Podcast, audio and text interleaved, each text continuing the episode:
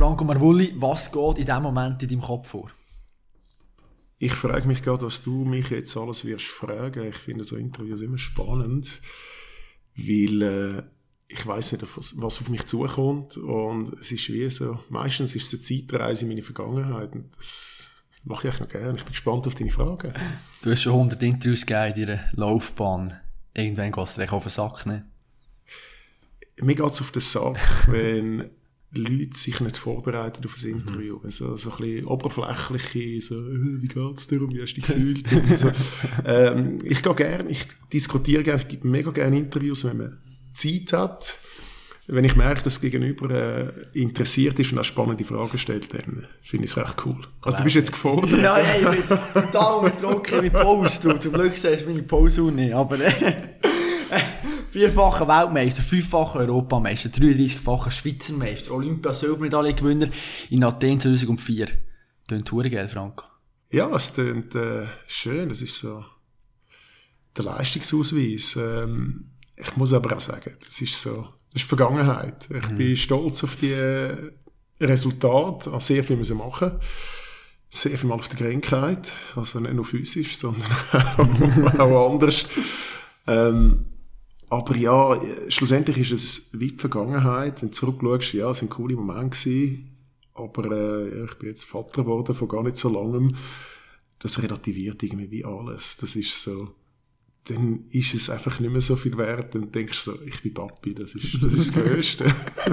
Wer die Zahlen hört, wer jetzt das Gefühl hat, dass ich das Einzige oder Franco Marvoli zu bieten hat, der täuscht sich, der schneidet sich ins eigene Fleisch, weil Neben seinem Erfolg hat er ja seine Charakterzüge immer wieder zu reden gegeben. Trainingsfuß, er gesehen.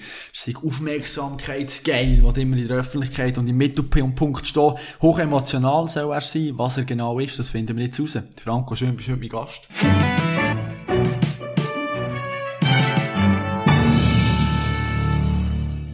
Das Business bietet Sentimentalitäten keinen Platz, hast du gesagt, in der NZZ 2008. Mit anderen Worten, wer Schwäche gezeigt hat, verloren. Ja, wenn ich so die Gesellschaft heute ein bisschen anschaue, geht es immer um Erfolg, es geht immer um, äh, ja, wie wirst du noch besser. Was mir einfach fehlt, ist so ein bisschen der Blick hinter die Kulissen von Menschen. Ich meine, schlussendlich stehst du am Start, klar, willst du gut sein, aber was geht eigentlich mit einem Menschen so ein bisschen ab? Und äh, wenn du mich fragst, ist Sport gesund? Spitzensport, sage ich dir, nein, es ist nicht gesund. Äh, weil es hat auch sehr viele Schattenseiten.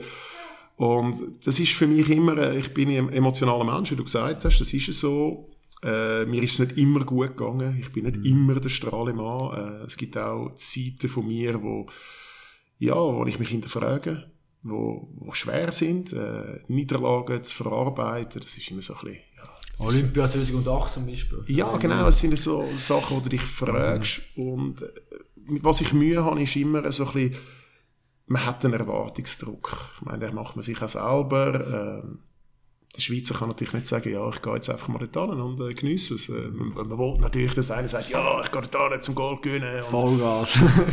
das ist so. Ähm, was mir auffallen ist, ist immer, man wird gar nie gefragt, was eigentlich das Ziel ist. Also ich muss ehrlich sagen, ich bin schon an Rennen gegangen, erfolgsverwöhnt, äh, wo ich gesagt habe, eigentlich würde ich gerne nur mitfahren. Und wenn es mich anschießt, auf Deutsch gesagt, dann höre ich auf, halte an, gehe ins Ziel, dann meine Startnummern abziehen, fahre heim und bin glücklich. Aber das geht nicht. Und wenn du mal Weltmeister gewesen bist, dann wirst du immer an dem gemessen. Also, jeder Wettkampf, den du kommst, ist, du bist Weltmeister. Und wenn du eben nicht gewünscht, dann ist es schon fast eine Enttäuschung. Mhm. Aber ist es denn wirklich eine Enttäuschung für mich? Nein. Nein, es ist völlig okay. Es ist so, wirklich, es hat Rennen gegeben, wo ich gesagt habe, weißt du was, eigentlich möchte ich einfach starten und wenn ich merke, ich habe keine Lust mehr, dann möchte ich auch aufgeben und sagen, hey, äh, gönnt mal einen anderen. Mhm. Ich meine, irgendwann sind wir 10 Weltmeister am Start, also wirst du neun Enttäuschte haben, medial gesehen. ja. ähm, das fehlt mir ein bisschen. Äh, ja, es geht immer nur um den Erfolg und das ist schwer. Mhm. Aber, aber du jetzt jung bist gesehen. Meine, ja. jetzt im Nachhinein, oder, wenn du über 40 bist, du sagst, du bist Vater geworden, ja, in Retro-Perspektive kann man natürlich schon sagen, ja, eben, hey, wenn, schlussendlich kann ich nicht unbedingt äh, gewinnen und so, aber wenn du 18, 19 bist, wenn du die Welt erobern nicht, du hast Vollgas gegeben, du musst am Start stehen und denen zeigen, dass du Gott für Parat bist, nicht? Ja, also, man muss vielleicht die Karriere mal so ein bisschen unterteilen. Du fängst irgendwann an, ich habe mit 15 Jahren angefangen Velo fahren, relativ spät. Ähm, dann fahrst du gerne Velo. Du fährst gerne Velo und das Größte ist, wenn du mit deinen Kollegen gehst, gehst trainieren, dass du ähm, Tafel in Zürich einfach der Erste bist. Oder? Das hat noch nichts mit Business zu tun, das hat noch nichts mit Erfolg zu tun. Mit 15 habe ich mir nie überlegt, ich will mal Weltmeister werden. Ich bin einfach gerne Velo gefahren. Mhm. Das ist ein Individualsport. Ähm, ich habe vorher Fußball gespielt, das war mir zu langweilig im Team, ich wollte etwas selber machen. Und dann irgendwann merkt man, entdeckt dich vielleicht, du merkst, okay, so schlecht ist er gar nicht, oder äh, der könnte noch etwas, und dann fängst du auch ein bisschen besser zu werden, ein bisschen tüfteln. Und irgendwann kommst du so ein eine professionelle Schiene, was dann plötzlich heisst, hey, entweder richtig oder gar nicht. Und dann wirst du wie so ein bisschen fremdgesteuert, weil als 18-, 20-Jähriger bist du noch nicht erwachsen. Also du bist nicht reif genug, oder sagen wir zum Beispiel die meisten oder ich in jedem Fall, äh, ein bisschen unerfahren gewesen, um das alles können zu verarbeiten. Oder was wollte ich wirklich? Es ist, du bist wie in einem Strom drin, du, du, du schwimmst in dieser Aare und du kannst gegen die Aare schwimmen, aber irgendwie am Schluss äh, fließt schon gleich in die Flussrichtung. Und dann kommt irgendwann einmal der Punkt, wo du sagst, jetzt habe ich Erfolg, aber äh, jetzt bin ich vielleicht schon 3, 24 was wird aus meinem Leben, oder? Äh, bin ich jetzt Veloprofi? Dann muss ich ja Geld verdienen damit, oder? Äh, und dann fängst du an, so ein bisschen das Ganze mehr businessmäßig zu sehen. Es geht nicht um den Sieg, sondern es geht, wo kann ich Geld verdienen? Wie komme ich weiter? Und dann bist du 30. Mit 30 sagst du so, ja, okay, ich meine, alle meine Kollegen, die jetzt aufgehört haben mit 2, 23, die haben jetzt vielleicht ein eigenes Geschäft. Äh, die verdienen Geld. Und du dingelst ein bisschen die Weltgeschichte rum, äh, schön im Winter zu Australien oder Südafrika. Was machst du? Und dann sagst du, ja, it's a business. Ich stehe nicht jeden Morgen gerne auf, gehe trainieren, äh, schwitzen und äh, ja, streng mich an. Und dann bist du 35 oder 2, 33 und denkst, hey, ich gehe da einfach wegen dem Kohlen. Punkt. Ach so, du hast so gedacht ja. irgendwann, nachher so mit 33. Wenn, wenn der Moment kommt, dann, dann solltest du aufhören. Mhm. Aber du bist halt dann 33 und denkst so, ja, ich bin nicht so alt und an und für sich könnte ich noch ein paar Jahre durchziehen, aber grundsätzlich guckt es mir an. Es ist ja fast immer im Kreis oder fast immer die gleichen Rennen. Du bist zehnmal dort gewesen, zehnmal dort. Und dann fängst du so ein bisschen an zu sagen, okay, äh, was mache ich jetzt? Zweites Standbein, fange ich irgendein Studium an oder äh, höre ich auf, fange an zu arbeiten. Dann merkst du, oh Scheiße, dann müsste ich wieder bei Null anfangen, oder? Bist ja erfolgsverwöhnt und das ist eigentlich gar kein schlechtes, äh, kein schlechtes Feeling. und dann kommt so ein bisschen die Angst, so der Spagat, den du machen musst und sagen, eigentlich möchte ich gerne den Blauscher dran, aber es funktioniert nicht, weil dann würde ich vielleicht nur die Hälfte von der Wettkämpfe fahren. Ja, dann äh, irgendwann merkst du einfach, wenn du nur fürs Geld machst, dann ist es Zeit zum Aufhören. Oder? Mhm. Dann kommen alle und sagen, fahr noch ein Jahr mach noch eine Abschiedstournee. Und du denkst so, eigentlich nicht, aber... Du hast du früher aufhören, aufhören oder? Ja, das ich nachher ein bisschen... Äh, ich, ich muss sagen, ja, also, ich mit 25 habe ich mir gesagt, mit 35 höre ich auf.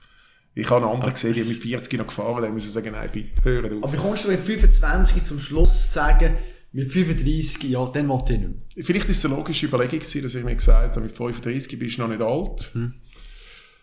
Bist aber auch nicht mehr der Jüngste. Mit 35 kannst du noch ich sage jetzt mal, ein zweites Leben starten. Also so ein bisschen nach deinem Gusto. Da bist du noch so ein bisschen, ja, da bist du so zwischen Stuhl und Bank, das ist gerade okay. Mit 40 bist du irgendwie schon, also ich meine, das ist nicht böse, aber da bist du alt.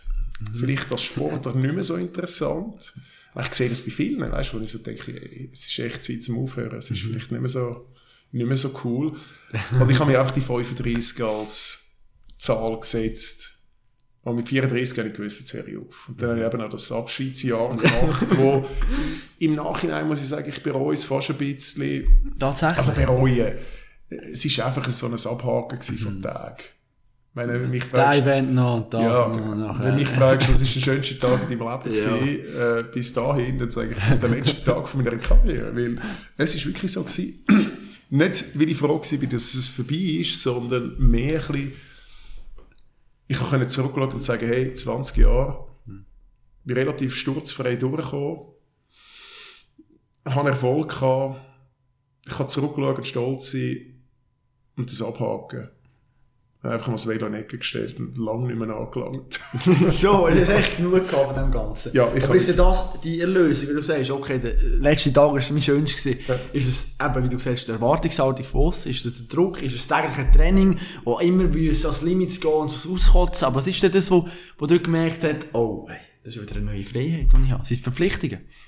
ich glaube, das das eine war, dass du einfach die, die Motivation nicht mehr gehabt hast, dich jeden Tag zu schinden. Durch das sind deine Leistungen zurückgegangen, was dich wiederum aufgeregt hat, wie du hast es ja mal können. Äh, Es ist so ein bisschen eine Frustration und dann kommt eben der Tag, wo du aufhörst und denkst, wow, ich habe es geschafft. Also für mich habe ich es geschafft. Es ist so, ich habe zwei Häkchen hinein und sagen, yes, ich bin zufrieden. Äh, und mein Ziel war ja dann, gewesen, ein Jahr lang nichts zu machen. Also nichts. Ich will einfach nur das Leben geniessen, oder? Ja. Gut, hast du ja vorher auch schon ein bisschen gemacht, aber... Äh. Ja, sicher. äh, mein, ja gut, das können Aber das können wir nachher, ja, das das können wir nachher okay, perfekt. Aber es ist so, es ist noch krass gewesen. Ich habe mir ein Jahr Auszeit gegönnt und nach zwei Wochen gemerkt, das schießt mich total an. Nichts zu machen. Nichts zu machen ist das du machen Weißt du, nach zwei Wochen Ferien, okay. Ja. aber Ich habe zwei Wochen ein bisschen gefestet bei meinen Kollegen und äh, was ich vorher gemacht habe. Aber es ist so, wow, ich muss morgen nicht mehr gut sein. Und nach zwei Wochen habe ich gemerkt, äh, habe ich gemerkt das geht gar nicht. Das, das, wird nie funktionieren. Ich werde da in eine, da steuere ich in eine Wand. Ja.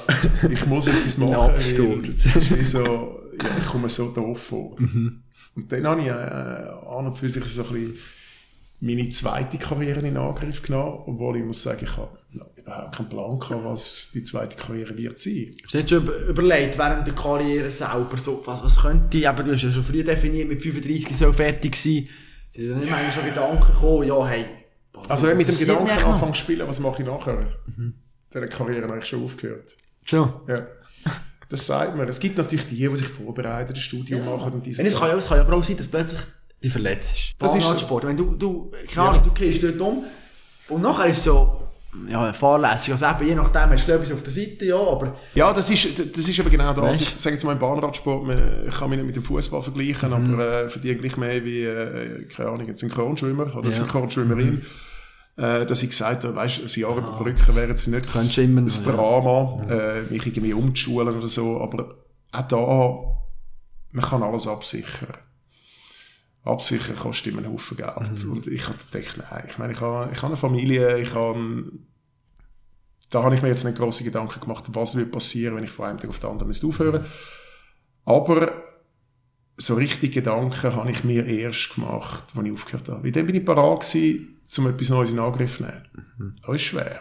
Absolut kann man es vorstellen. ist Ja, ja, du willst ja nicht, Also, du willst ja nicht aus der Champions League aussteigen und dann irgendwo in der vierten Liga anfangen. ja, logisch, ja, Oh, das ja- Das, ist, das kannst du nicht, oder? Eben, aber als Spitzensportler bist du so erfolgreich. Ich meine, dann kannst du nachher, dann kommst du plötzlich ins normale Leben zurück und du bist eigentlich auf dem Arbeitsmarkt grundsätzlich die Wert, sag jetzt mal in der Wirtschaft oder so, ist ja wie begrenzt. Wir haben jetzt andere, die haben ein Studium hinter sich und so weiter. Also Ja, du- weißt du, auch ein Studium, das ist ein Blatt Papier. Das Ja, heisst ja noch ja. nicht, dass irgendwie performst Nein, mit dem, natürlich oder? nicht, oder? Aber auch mit 35. Aber ich du geb dir hast recht. schon Erfahrung Ja. und alles, und du Ja, dir Spitzensportler. recht. du hast vielleicht einen Namen, aber vielleicht findet die einen cool und sagt, ja, mal. Das hat immer das Gefühl. Ja. Also, ja, für dich ist es einfach gewesen. Jetzt als Moderator, Ja. da kommst du überall rein und sagst, ja, vielleicht hast du den Fuß in der Tür. Aber, Aber der tut verdammt weh, der tut verdammt weh, wenn der eine Tür zuschlägt, Ja. und der Fuß da drinnen ist, oder? Nein, wenn du nicht performst, bist du auch schnell wieder raus und der Nachteil ist, äh, es redet sich auch schneller um. um. Ich kann dir sagen, zwei Fragen, die mich beschäftigt haben in dem ersten Jahr. Was kann ich und was bin ich wert? Oder? Und das ist eine unglaublich eklige Frage. Weil du kannst sie nicht beantworten. Du kannst sagen, ich bin der Größte, ja. Dich bist du der Größte. Aber was bist du wirklich auf dem Markt wert? Für mich hat es zwei Sachen gegeben. Ich habe nichts mit Radsport machen. Also für mich ist wie der Franco 2.0 ist nicht radsportabhängig. Das ist mir wichtig gewesen. Also ich kann nicht wollen, irgendwie Coach werden oder äh, irgendwie, ja, irg- irgendwie Mechaniker oder Velorennen organisieren. Das ist überhaupt nicht meins gewesen. Also ich wollte wie der Franco 2.0 kennt man nicht, weil er einfach, ja, das ist der Velofahrer und der macht jetzt Trainer. Überhaupt nicht. Der- Franco 2.0 ist einfach etwas anderes. Er Hat, meine Motivation ist es gewesen, schaffe ich das nochmal, eine Karriere zu machen. Die muss nicht, die muss nicht in der Champions League enden. Aber Europa League vielleicht. Euroleague lange Conference League, ja. Genau.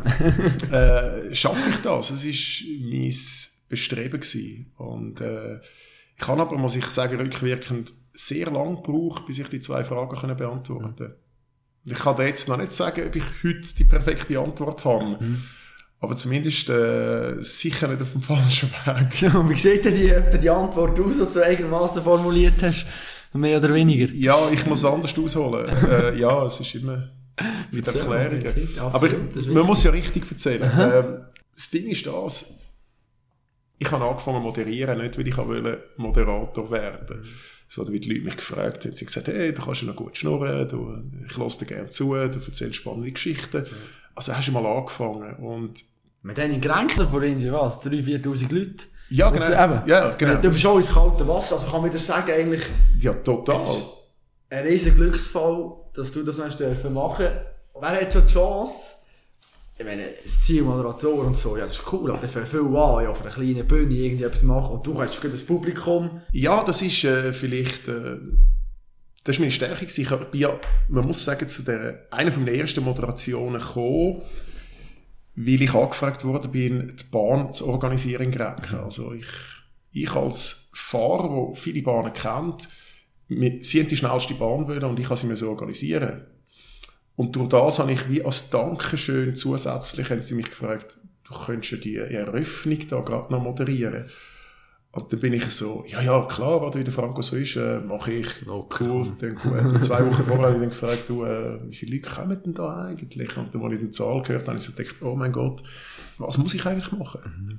Weißt du, Schnurren so yeah. von Kollegen, alles gut. Und ja, ich bin dann schon ins kalte Wasser rein und habe dann gemerkt, okay, das würde mir noch gefallen wenn ich mich anders vorbereite, wenn ich mich anders interessiere. Also es ist Learning by Doing. Und dort habe ich dann so ein bisschen gemerkt, okay, du hast einen Wert, wo andere in dir sehen. Können ist ja immer so ein bisschen das Wort. Ich meine, können. Das ist eine Geschmackssache. Der eine ja, passt, ja. der andere mhm. nicht. Ich habe nicht das Gefühl, ich kann es wirklich, aber ich habe mich dort angeschafft, langsam, langsam. Und mittlerweile kann ich die Frage halbwegs beantworten. Ich hätte nicht so viele Buchungen wiederkehrende Buchungen wäre richtig schlecht. Also, wäre, Etwas machst du richtig, ja. glaube, so kann man es sagen. Und, und, da musst du vielleicht noch sagen, ich will nicht einfach Moderator sein, die, die mich buchen, die wollen Franco. Mhm. Also am Anfang probierst du dich zu verbeugen. Da kommt ein Veranstalter und sagt, wir haben alle Fragen schon aufgeschrieben und so, du musst echt nur ablesen. Und du denkst so, okay, und merkst nachher, das ist dir gar nicht wohl, das bist nicht du. Und ich bin der Franco ich stelle meine Fragen so, wie ich will, ich schnurre, was ich will und ich möchte nicht, dass mir jemand reinredet. Das ist meine Art. Also ich habe angefangen, meine Art zu entwickeln, wenn ich sie auf dem Velo habe. Und denen, was passt, ist gut. Denen, was nicht passt, bin ich nicht böse. Denen sage ich, schau, ich hätte noch einen Kollegen, der macht das auch und der macht das eher so, wie ihr das gerne hättet. Und so hat das einfach funktionieren. Mhm. Aus einem sind zwei, drei, vier, fünf Aufträge geworden und das ist über Mund-zu-Mund-Propaganda ist das immer mehr geworden. Und jetzt bist du auf der ganzen Welt eigentlich, oder? Ja, ja. du bist internationales Unternehmen geworden, grundsätzlich. hey, 35 aufgehört und jetzt... Ja, also, man darf es jetzt nicht übertreiben, aber ich habe, ich habe recht viele Aufträge. Ich habe, ja, durch das vielleicht auch, dass ich so ein bisschen ein Individualist bin. Mhm. Also es ist nicht nur Moderation, ich schaue mir natürlich jeden Auftrag an, analysiere und überlege mir, wie kannst du ihn ohne, dass du mehr Geld ausgibst, verbessern. In meiner mhm. Sicht, oder? Und dann fängst du an, am Schluss bist du eigentlich nicht ein Moderator, sondern bist echt beratender Moderator. Und für das, und das ist wirklich, das ist für mich so ein bisschen die Nische geworden, wo ich merke, ich habe ganz viele dankbare Kunden, die vielfach das Ziel zwar sehen, aber der Weg zum Ziel noch nicht so genau definiert haben. Und da kannst du mitwirken. Und wenn du mal ein Zeitchen mit den Leuten zusammen schaffst, zwei, drei Mal, dann kommst du ein unglaubliches Vertrauen von ihnen zurück über und sie lassen dich machen. Das ist für mich, dann bin ich angekommen. Wenn, ich, wenn sie sagen, schau Franco, am 15. Januar ist der Event, mach. Let's do it. Genau. Yes. Dann liegt es an mir. Und mhm. dann kommt der Sportler wieder in mir hervor.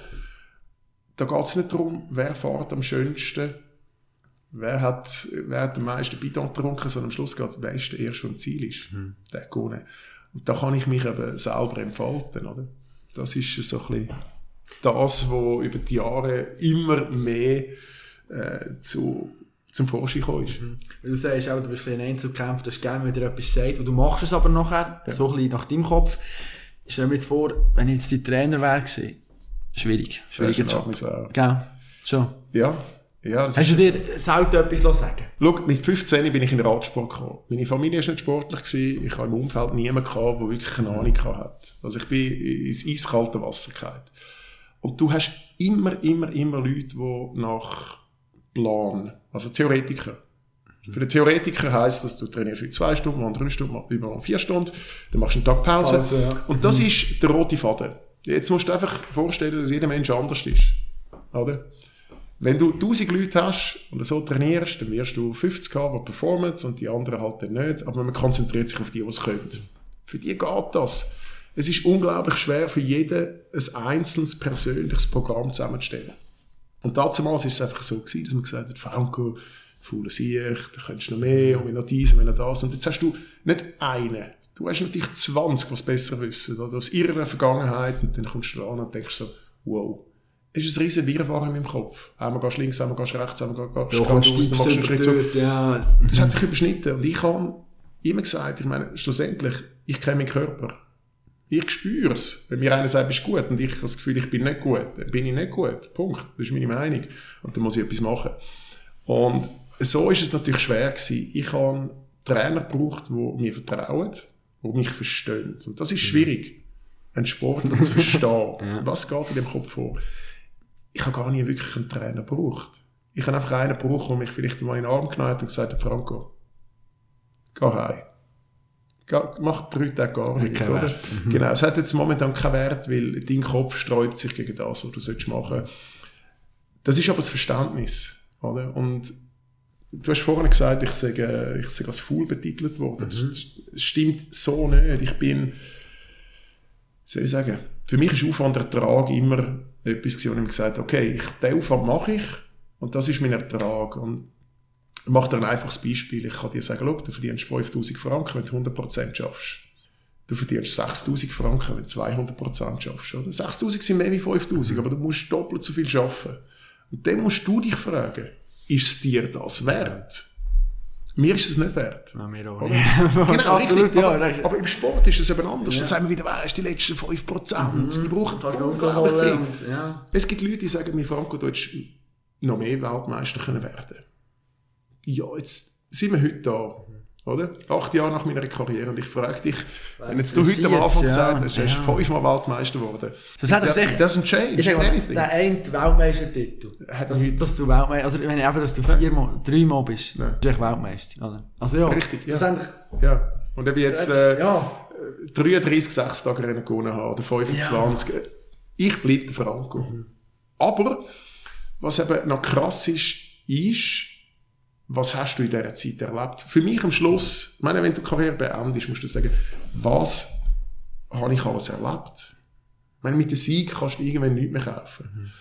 Aber was hast du erlebt? Okay, ich bin sehr viel umgereist. Ich bin lieber in die Karibik gegangen als auf irgendwie Frankreich im Februar, wo es äh, geschneit hat und kalt war. Ich bin in die Karibik, oder? Ist natürlich nicht cool gewesen für alle. Die haben gesagt, nein, Franco, musst du auf Frankreich gehen. Ich gesagt, nein, aber die Karibik ist recht cool. Sünderland so. Ja. Ähm, ich bin letztens mit einem Kollegen zusammengekommen, der ist äh, nach seiner Karriere sehr erfolgreich gewesen, übrigens. Also ist kein Schweizer. Ist sehr erfolgreich gewesen. Der hat äh, nur noch aus dem Koffer gelebt. Der hat alles nach Plan gemacht. Und ist wirklich, ich würde sagen, wir sind etwa so gleich stark gewesen. Der ist ein halbes Jahr in der Psychiatrie gewesen. Der hat sein Leben bis heute nicht komplett im Griff, weil er in seiner Zeit sehr, sehr viel verpasst hat. Also nur Sport, nicht gelebt. soziale Kontakte, äh, ich sage jetzt mal, äh, alles, was dazugehört zum Leben. Äh, bist du mal an einem Open Air gewesen, bist du mal zelten mit Kollegen, mal fischen. So ein bisschen banale Sachen, die für ganz viele Menschen einfach ganz normal sind. Hast du vielleicht denn nicht? Ich habe beides wollen. Ich habe beides wollen. Ja, ich habe auch fasten, ich habe es lustig haben mit Leuten. Ich habe, das hat für mich dazugehört. Durch das habe ich vielleicht ein bisschen weniger Erfolg gehabt. Aber es hat gestummen. Am Schluss. Ja, stimmt, kann man schlussendlich sagen, aber in dem Fall musst du jetzt ein bisschen mit Angst auf die ganze Entwicklung schauen, wenn wir heute unsere, schau mal die Jugend an. Bestes Beispiel in Oim, im Zug, oder? Es ist ein riesen Leistungszentrum, ein paar Kollegen, die dort sind, ja. wird dir das Gramm abgemessen, Kalorien, wird geschaut, du hast Pause ran, hey, okay, wie viel kann er leisten, was ist und so. Wenn das schon für dich auch wenn du dort wärst eingefecht worden, sag ich mal, ja, wärst du nicht so erfolgreich gewesen. Nein, ich sage nicht, das ist falsch, was hier gemacht wird. Mhm. Vor 25 Jahren ist sicher äh, die ganze Trainingslehre eh noch nicht der Kinderschuh gewesen. Mhm. Damals haben wir gemeint, das ist noch plus ultra. Wenn du heute schaust, dann musst du sagen, der Aufwand heute für Spitzensport ist mal zwei. Mhm. Was du alles drumherum musst machen. Die psychische Belastung grösser.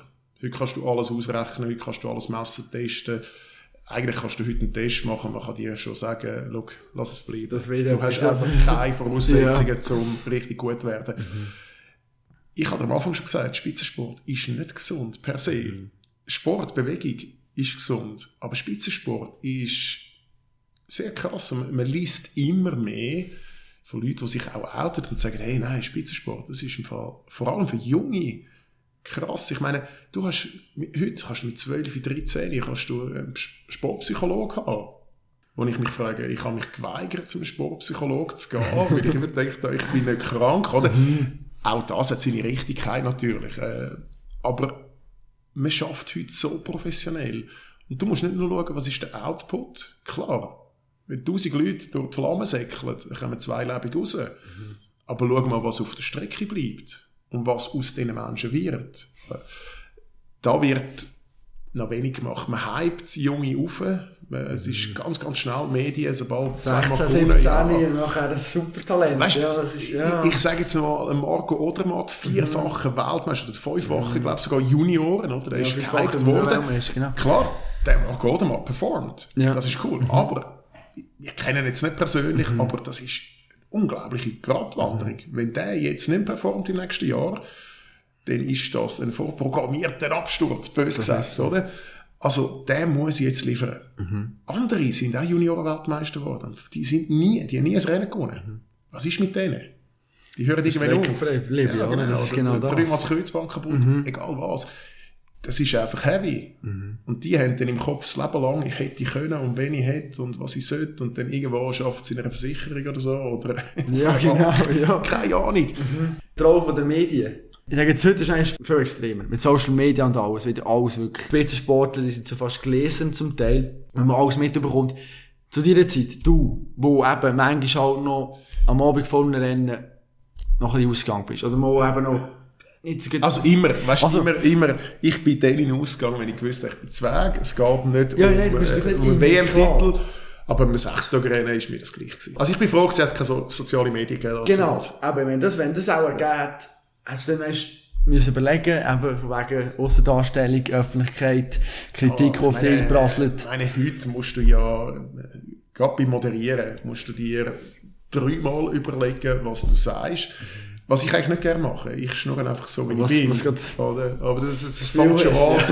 Ich liebe Athletinnen und, und Athleten. Oder? Ich meine, das ist wie so... Ich meine, heute kannst du machen, was du willst. Du hast eh immer jemanden, der etwas ja. zu, äh, zu reden hat, zu motzen hat. Dann denke ich mir, mit Gott im Himmel, das sind die kleinsten Probleme auf der Welt, die wir haben. Also es ist, aber wir regen uns darüber auf. Aber wir, wir diskutieren über Sachen, wo, wir diskutieren viel zu viel. Mhm. Über jeden Huren aus. Ja.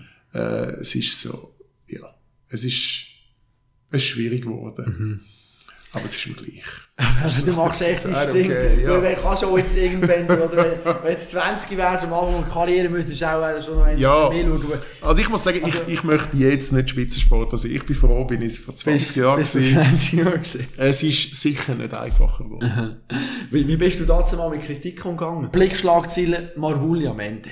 Fragezeichen. Nach Olympia dort in Dortmund, wo das, äh, in das Loch bist gefallen und nachher hast du müssen, äh, sechs Tage Rennen aufhören mit Bruno Risi, zusammen, was die Kopflärte gegeben hat. Ja, das verletzt dem schon, ne? Weißt du, Kritik an sich, konstruktive Kritik, äh, nehme ich gerne entgegen. Mhm. Es ist einfach immer einseitige Kritik, ist immer so ein bisschen, wieso ist es überhaupt so weit gekommen, was steckt dahinter? Das ist so, du müsstest einen Podcast machen mit beiden. Oder? Dann wird es wahrscheinlich ganz, ganz anders aussehen. Aber Medien sind natürlich nicht darauf aus, wir möchten, dass es dem Franco wieder gut geht und wir möchten, dass der Franco sich kann erklären kann. Und die sagen sich, hey, oder? Jungs, wir wollen eine Geschichte haben die muss, die, die muss brettern, oder? Und das ist, äh, ja, ich meine, das ist sehr verletzend.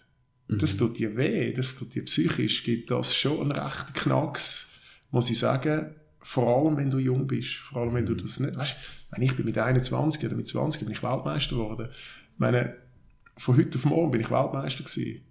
Und dann, ich, ich weiss nicht, einen Tag, ich bin irgendwie zurück ins Hotel und habe gar nicht checken, was passiert ist. Ist jetzt für mich so, okay, ich bin Weltmeister. Ich meine, mir hat Alex Zülle angerufen, oder? Ich meine, der Alex Zülle so, weißt so Jugendvorbild gewesen und sagt, hey. Franco, geil, ist so super, hey, weisst du noch, vor zwei Jahren sind wir an der Olympiade gewesen und jetzt bist du richtig, jetzt bist du Weltmeister. Und ich so denke, äh, ja, danke. Scheiße. Was jetzt? Ich meine, bis dann, bis dort, bis zu dem Moment bin ich einfach so Velofahrer gewesen jetzt bist du Weltmeister. Das ist so krass. Das Understanding plötzlich. Ja, und wenn du das Gefühl hast, mit 20 oder mit 18 sagst du erwachsen, dann kann ich dir sagen, mit 30 hast du auch das Gefühl, sagst du erwachsen. Und wenn du mit 40 zurückschaust, bist du mit 30 ein Kindskopf gewesen. Äh, und genau so geht's. Ich bin total überfordert gewesen. Auf diese Situationen kannst du dich nicht einfach vorbereiten.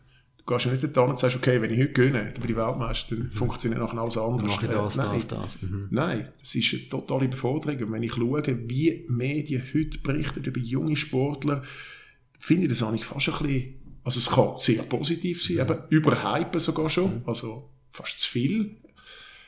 Andererseits muss ich wieder sagen, ist es recht krass. Medien haben die Macht, eine Karriere zu versauen, äh, Leute krank zu machen. Also, ja, es ist, äh, aber die Gesellschaft verlangt es irgendwie.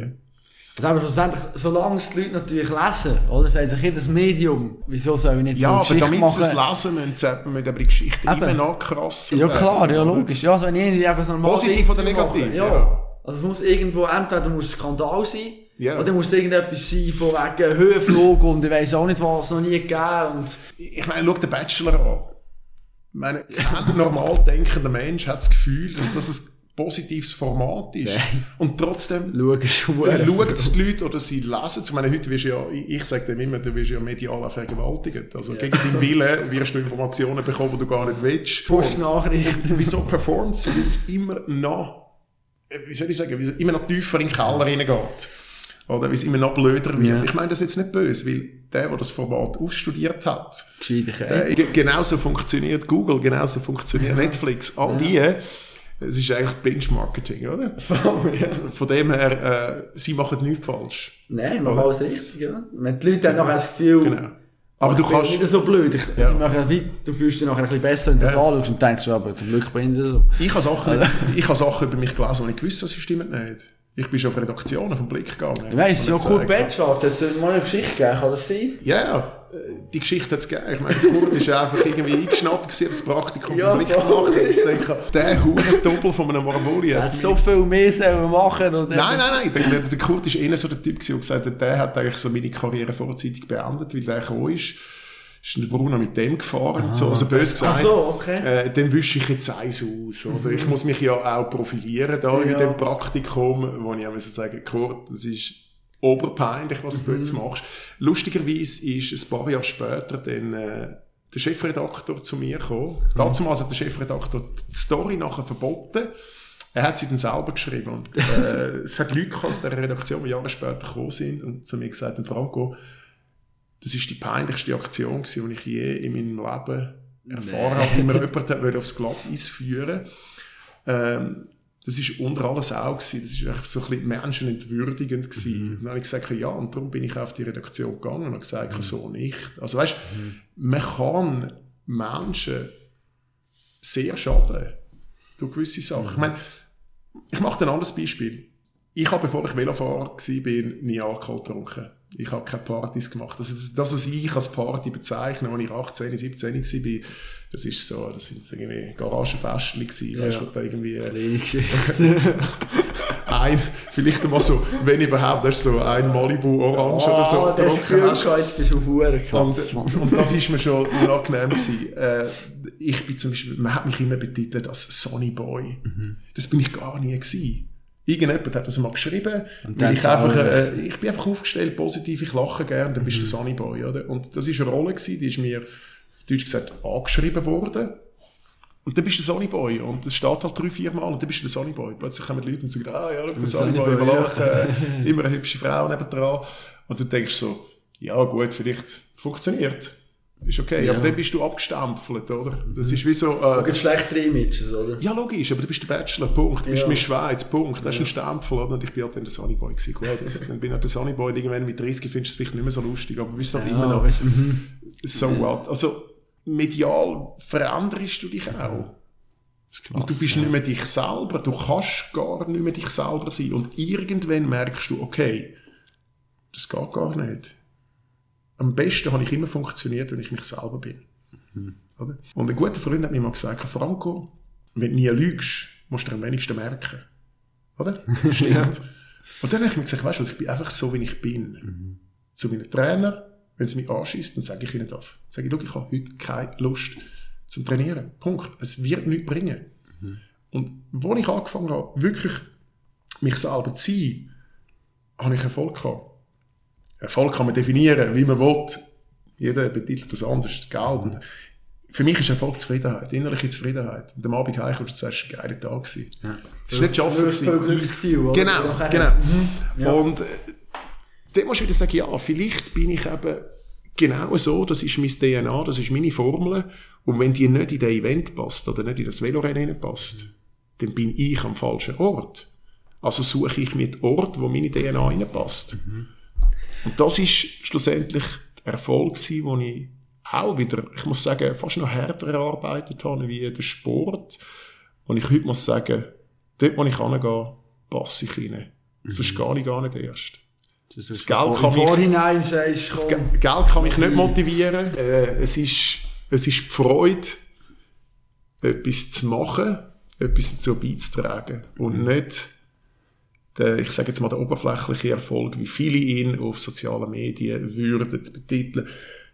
Erfolg ist für mich Zufriedenheit.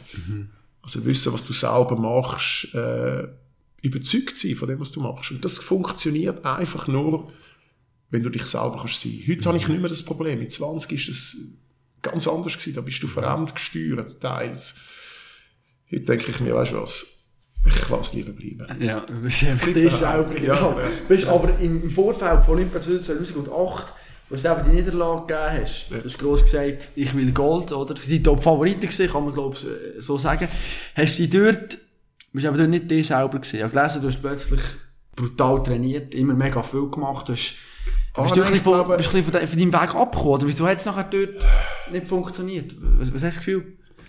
Ich glaube, grundsätzlich habe ich sportlich nichts falsch gemacht. Ich habe seriöser trainiert, mehr trainiert. Und ich muss auch sagen, im 2008 bin ich wirklich bereit gewesen. Es ist nicht ein, es ist nicht ein sportliches Problem gewesen. Ich glaube, Bruno und ich sind nie wirklich Freunde gewesen. Wir sind eine Zwecksgemeinschaft gewesen, aber ich kann natürlich als Junge nicht können sagen, wir sind eine Zwecksgemeinschaft. Ich habe es gut geredet, er hat Ja. schlecht geredet. Er, ist natürlich, er hat natürlich das ausgeschlachtet Ja. für sich, oder? Ähm, aber ich kann als Junge müssen sagen, ja gut, äh, du kannst jetzt nicht äh, äh, einem alten Gockel sagen, wie er aufs Huhn hocken muss, oder? Ja. ich ich tue jetzt in dem, in dem, sage jetzt mal, in dem Flow inne, gar nicht mit und akzeptiere. Ich tue mich teils unterordnen. Äh, was ja nur funktioniert hat, überhaupt die, die Konstellation, weil es ist nicht so gewesen, dass ich einen guten Partner gefunden habe, sondern der Bruno hat keine Olympiamedaille gehabt. Das ist eigentlich so sein grosser Manko gewesen. Ich habe eine Olympiamedaille wollen. Das heisst, wir haben nur zusammen können funktionieren. Allein hätten wir es nicht geschafft. Also, wir müssen zusammen arbeiten. Und ich kann gehe Diskussionen gerne aus dem Weg und denke, schau, wir lassen es so, wie es ist, es funktioniert. Es ist jahrelang so gewesen, dass äh, er mir gesagt hat, was ich muss machen und ich ihm gesagt habe, was er muss machen. Es hat funktioniert. Wir haben gewonnen, wir haben gewonnen, wir haben eigentlich jedes Rennen, das wir gefahren ja. sind, auf dem Podest beendet. Und irgendwann kommt der Punkt, wo du dich selber nicht mehr verbesserst, sondern du probierst den anderen zu verbessern. Also wenn du das Gefühl hast, du bist perfekt, dann fangst du an, andere zu kritisieren. Genau. anderen ja. Ich glaube, das ist ein bisschen das Problem geworden, dass es zwischenmenschlich nicht mehr gestimmt hat. Und das hat sich aufgeblasen. Und kurz vor Olympia ist dann das so die Spannung, die, der Erwartungsdruck, die, die ganze so für ihn die letzte Chance meines Lebens, mhm. Olympia Gold, oder? Das hat dann äh, einen zwischenmenschlichen Knacks gegeben. Ich bin eigentlich, oder ich bin schlussendlich, bin ich, äh, ist es ein psychischer Knacks gewesen, wo irreparabel war. Da kommst du mhm. das Rennen rein und hast einfach irgendwie gedacht, hey, fuck. Muss ich jetzt mit dem Idiot... Aber du warst wie so gar nicht ja, du für bist, ihn und mit ihm... Ich, so. ich, ich, glaube, es ist einfach so gewesen, dass du, dass wie jemand den Stecker gezogen hat. Mhm. So ein bisschen das Kartenhaus ist zusammengekehrt, so ein bisschen das, das wir sind zwar nicht beste Freunde, aber wir funktionieren gut zusammen und dann merkst du, wie der andere wirklich ist. Und es war eine Enttäuschung. Gewesen. Wahrscheinlich gegenseitig, wenn du ihm mhm. fragst, sagt, hey, ich habe ihn nicht Taschen. Es ist einfach nicht mehr so gewesen, wie es hätte sollen sein. Und da ich ein emotionaler Mensch bin, habe ich sehr darunter gelitten, darum hat es auch nicht funktioniert. Im Nachhinein hat er natürlich alles gemacht, um mir die Schule zuschieben. Oder zehn Jahre älter ist natürlich auch nicht die feine Jahre gewesen. Ja. Da, ist, da sind sehr viele Sachen gelaufen, wo heute, ja, wo man heute wahrscheinlich oder wo, wo du willst anders... Oder, wo ich lieber nicht sagen, wo ja. ich lieber nicht sagen, oder? Ja. Äh, wo ich einfach sage, ja genau, die Medien haben natürlich dort äh, mhm. ein gefundenes Fressen gehabt. Und ich habe dann einfach gesagt, wisst ihr was? Lasst mich einfach ja, alle drauf. That's it. Ich habe, ich habe das, das kleinste Problem habe ich mit dem Resultat gehabt. Und das keine Medaille gewonnen? Nein, das, das, ist, mir, das ist mir relativ schnell egal mhm. gewesen. Das ist halt, ja, you win, you lose. Wenn ja. du weißt, auf die Schnurrigkeit hättest du auch keine Medaille. Das ist, äh, das hat auch mit Glück zu tun, schlussendlich. Es ist nicht die Enttäuschung dass wir keine Medaille gewonnen haben. Überhaupt nicht. Ich habe ja schon Medaille gehabt. Mhm. Die Enttäuschung war eigentlich das Menschliche gewesen. Oder? Und an dem habe ich viel, viel länger müssen, wie soll ich sagen, arbeiten. Mhm. Aber ich habe es dann einfach auch mal auf die Seite geschoben und irgendwie gesagt, weißt du was, gute Miene zum bösen Spiel. Mhm. Ist halt so. Ich will es nicht ändern. Aber hast, bist du nachher nicht mal auf ihn zu und hey, eben so... Ja, haben schon diskutiert. Den Ausspruch, so gesagt, schau, hey, man. Hat schon diskutiert, aber... Es kann doch nicht sein, dass man so erfolgreich ist und nachher so zu Ende geht, oder? Aussprachen, wie viele Ehen sind geschieden? Heute. Ja, über 50 Prozent. Ja, also, ja. müsstest bei jedem sagen, geht doch mal zusammen, ihr habt euch, ja. doch einmal geliebt. Ja. Das funktioniert nicht. Gewisse Standhaftigkeit bei der Meinung, die wirst du nicht können ändern Und du wirst auch 20 Jahre nachher ein Interview mit beiden können machen wo du nicht auf einen Ende kommst. Er wird nie kommen und sagen, ja, ich hätte dort ein bisschen erwachsener sein sollen und vielleicht sagen, hey, ich nehme das in die Hand, wir reden miteinander. Wer redet? Wer ist der Erste, der redet? Ist das der junge der junge ja. Aufstrebende oder ist es der alte Hase? Oder der Routinier, wo... Ja. Ich, habe, ich denke so, ja, ich bin die Junge, ich gehe doch nicht zu ihm. Wahrscheinlich denke ja, ich als alter Hase muss sicher nicht zum Jungen gehen. Aber weißt du, wir reden über Vergangenheit. Mhm. Oder mir ist echt Vergangenheit schlussendlich hat mich zu dem gemacht, was ich bin. Mhm. Positiv wie negativ. Äh, das ist vorbei. Mhm. Ich schaue nie, also wenn du mich jetzt nicht gefragt hättest, dass das Peking das, ist, äh, das war vor 14 Jahren. Das ist keine Albträume mehr. Nein, ja, scheiße. Nein, irgendwann, eben, irgendwann sagst du, das ist Franco 2.0. Das ist, ja. jetzt, äh, ist eine neue Welt. Mhm. und die ist auch schön. Weißt du, meine Mami hat immer gesagt, Franco, hör doch auf mit Velofahren, oder? Mhm. Jetzt haben wir gesehen, dass es mir nicht so gut gegangen ist oder so. Äh, was ja ab und zu schon vorkommt in einem Sporterleben. Logisch, das ist ein Sieg und Niederlage. Und meine Eltern nie wollen, dass ich äh, erfolgreich werde. Also mhm. sie, sind die, sie haben mich unterstützt. Meine Mami hat immer einen coolen Satz gesagt. Sie hat gesagt, Franco, es gibt ein Leben neben dem Sport. Mhm. Und das kann verdammt schön sein. Danke, Mami. ich habe es gemerkt. Das ist eben genau, ja. Ja, das stimmt. Mhm. Darum habe ich mich auch so gefreut auf die Nachkarriere. Mhm. Und das ist schon so. Heute habe ich, heute habe ich auch Druck und auch Erwartungen und so. Aber ich kann viel lockerer damit umgehen. Mhm. Und jetzt sollte man nicht so gut ist, dann erzählt. Ja, oder? Morgen ist wieder ein ja nicht jeder. Güte ja. nicht jeder. Ich meine, am Start stehen 100 Leute und einer gönnt. Mhm. Du hast immer viel mehr Verlierer wie, wie, wie Sieger. Was machst du daraus? Das ist die Frage. Mhm. Deine Mama war ja, noch entscheidend. Gewesen. Hat ja aber noch lustigerweise eben heimgekommen bist. Ja. und du äh, zweit bist worden, sie gefragt, eben, wer hat gewonnen, oder? So die Geschichte. Oder Du bist gut informiert, das gefällt. Das Absolut, ja, natürlich, ja. Ich meine, wenn ich schon einen Blick schaffen kann, ich denke, muss ich immer, Ja, schau. wenn schon äh, gut vorbereitet kommst, wird das Meine nicht. Mami ist, äh, meine Mami ist für mich wie eine Heilige. Meine Mami äh, kennt mich, nicht nur einfach, weil sie meine Mami ist, sie kennt mich wirklich gut. Ich kann meine Mami nicht verheimlichen. Sie, sie hat mir mal gesagt, Franco, du musst mir nicht immer sagen, dass es dir gut geht. Wenn es dir gut geht, sehe ich. ich. Wenn du mir das sagst, dann habe ich immer das Gefühl, irgendetwas stimmt. Mhm. Meine Mami ist genial in so Sachen. Was in der Jugend an mich schwer war, wie du gesagt hast, wenn ich heimgekommen bin und gesagt habe, Mami, ich bin Zweite geworden, dann hat sie gesagt, wer hat gewonnen? Das war der Maßstab. Wer ist alles dort gewesen? Wenn ein paar Küngel dort sind, dann Du ist das, hat gewonnen. sie gesagt, ja, das ist ja klar, weißt Und sie ist immer auf der Rennbahn gekommen, die Rennen schauen. Und sie ist immer oben im Ecken geguckt, ganz allein. Sie wollte ihre Ruhe haben und hat die Rennen analysiert. Und wenn du heimkommst, und dann sagt sie Mami, ja, ein schöner Schlusssprint gewesen. Hättest du am Schluss nicht noch können, schnell ein bisschen. Und ich habe immer gedacht, Mami, hör auf. Wenn ich hätte können, hätte ich es doch gemacht. gemacht, Weißt du, ja. Aber das hat mir vielleicht so, wie soll ich sagen, ein bisschen eine Wut gegeben, eine leichte Wut, meine Mami zu beweisen, dass ich es kann. Ich muss aber sagen, dass meine Mami überhaupt nicht, de, wie soll ich sagen, es ist ihr nicht darum gegangen, dass ich das Rennen gewinne. Es ist ihr darum gegangen, das Beste rauszuholen für mich selber. Also sie hat gewusst, dass wenn sie mich anstachelt, dass ich dann wird mir Gedanken machen darüber. Also es ist nicht so, dass sie für sich den Erfolg hat wollen. Also sie ist nicht ehrgeizig. Meine Mutter ist nicht, wirklich nicht ehrgeizig und mein Papi überhaupt nicht. Oder der hat gesagt, ah schön, bist nicht auf die Schnurrigkeit, gut, bist wieder Hey, ist ja, da, ich gerade. gefragt, weißt du, so. Äh, meine Mami hat einfach sehr gut analysiert und das ist etwas, was ich von ihr gelernt habe, Wettkämpfe zu analysieren. Also zu überlegen, was, hast, vielleicht hast du zu viel gemacht, vielleicht hast du zu wenig gemacht, hat sich der Aufwand gelohnt, äh, was könntest du beim nächsten Mal optimieren. Das habe ich von ihr gelernt. Und weißt, im Nachhinein muss ich sagen, es hat mir gut getan. Aber in dem Moment ist es vielleicht auch so ein bisschen ein, äh, ein Knacks gewesen, und ich muss sagen, das tut jetzt weh, Mami. Ja. Hast du der- der gewünscht, dass sie dich mehr in den Arm genommen hat und gesagt, ja, hey, super, komm auf zweiten Platz, ist nicht mein, schlecht. mein Papi ist eben sehr emotional wie ich. Oder? Ja. Er hat jetzt gesagt, Gut, ja, italienische Wurzel, ja, oder, ich weisst, an. Mhm. hey, fünfter, super, äh, fünfter von sechs, super. Ja, die letzte. Meine Mami ist halt schon nicht der emotionalste Mensch. Mhm. Eher so ein bisschen, Kühl, so ein bisschen. Mhm. ja, also ich meine das aber auch nicht böse. Sie ist da realistischer. Mhm. Mein Papi ist eher so ein bisschen, ja, ja, was willst du zur Nacht essen? Ja. Weißt du, so, Ja. äh, so kommst du auch nicht weiter, oder? Die Taktik von meiner Mami ist natürlich, wenn den Erfolg willst, haben, sicher besser. Aber äh, das hat harmoniert als Familie, Ja. schlussendlich. Hast du ein bisschen beides gehabt. Glaubst du an Schicksal oder Zufall? Äh, ja, ja. Ja, ich glaube, irgendwie äh, passieren Sachen nicht einfach nur so. Ich würde jetzt gerade ansprechen, natürlich, du hast eben Fußball gespielt.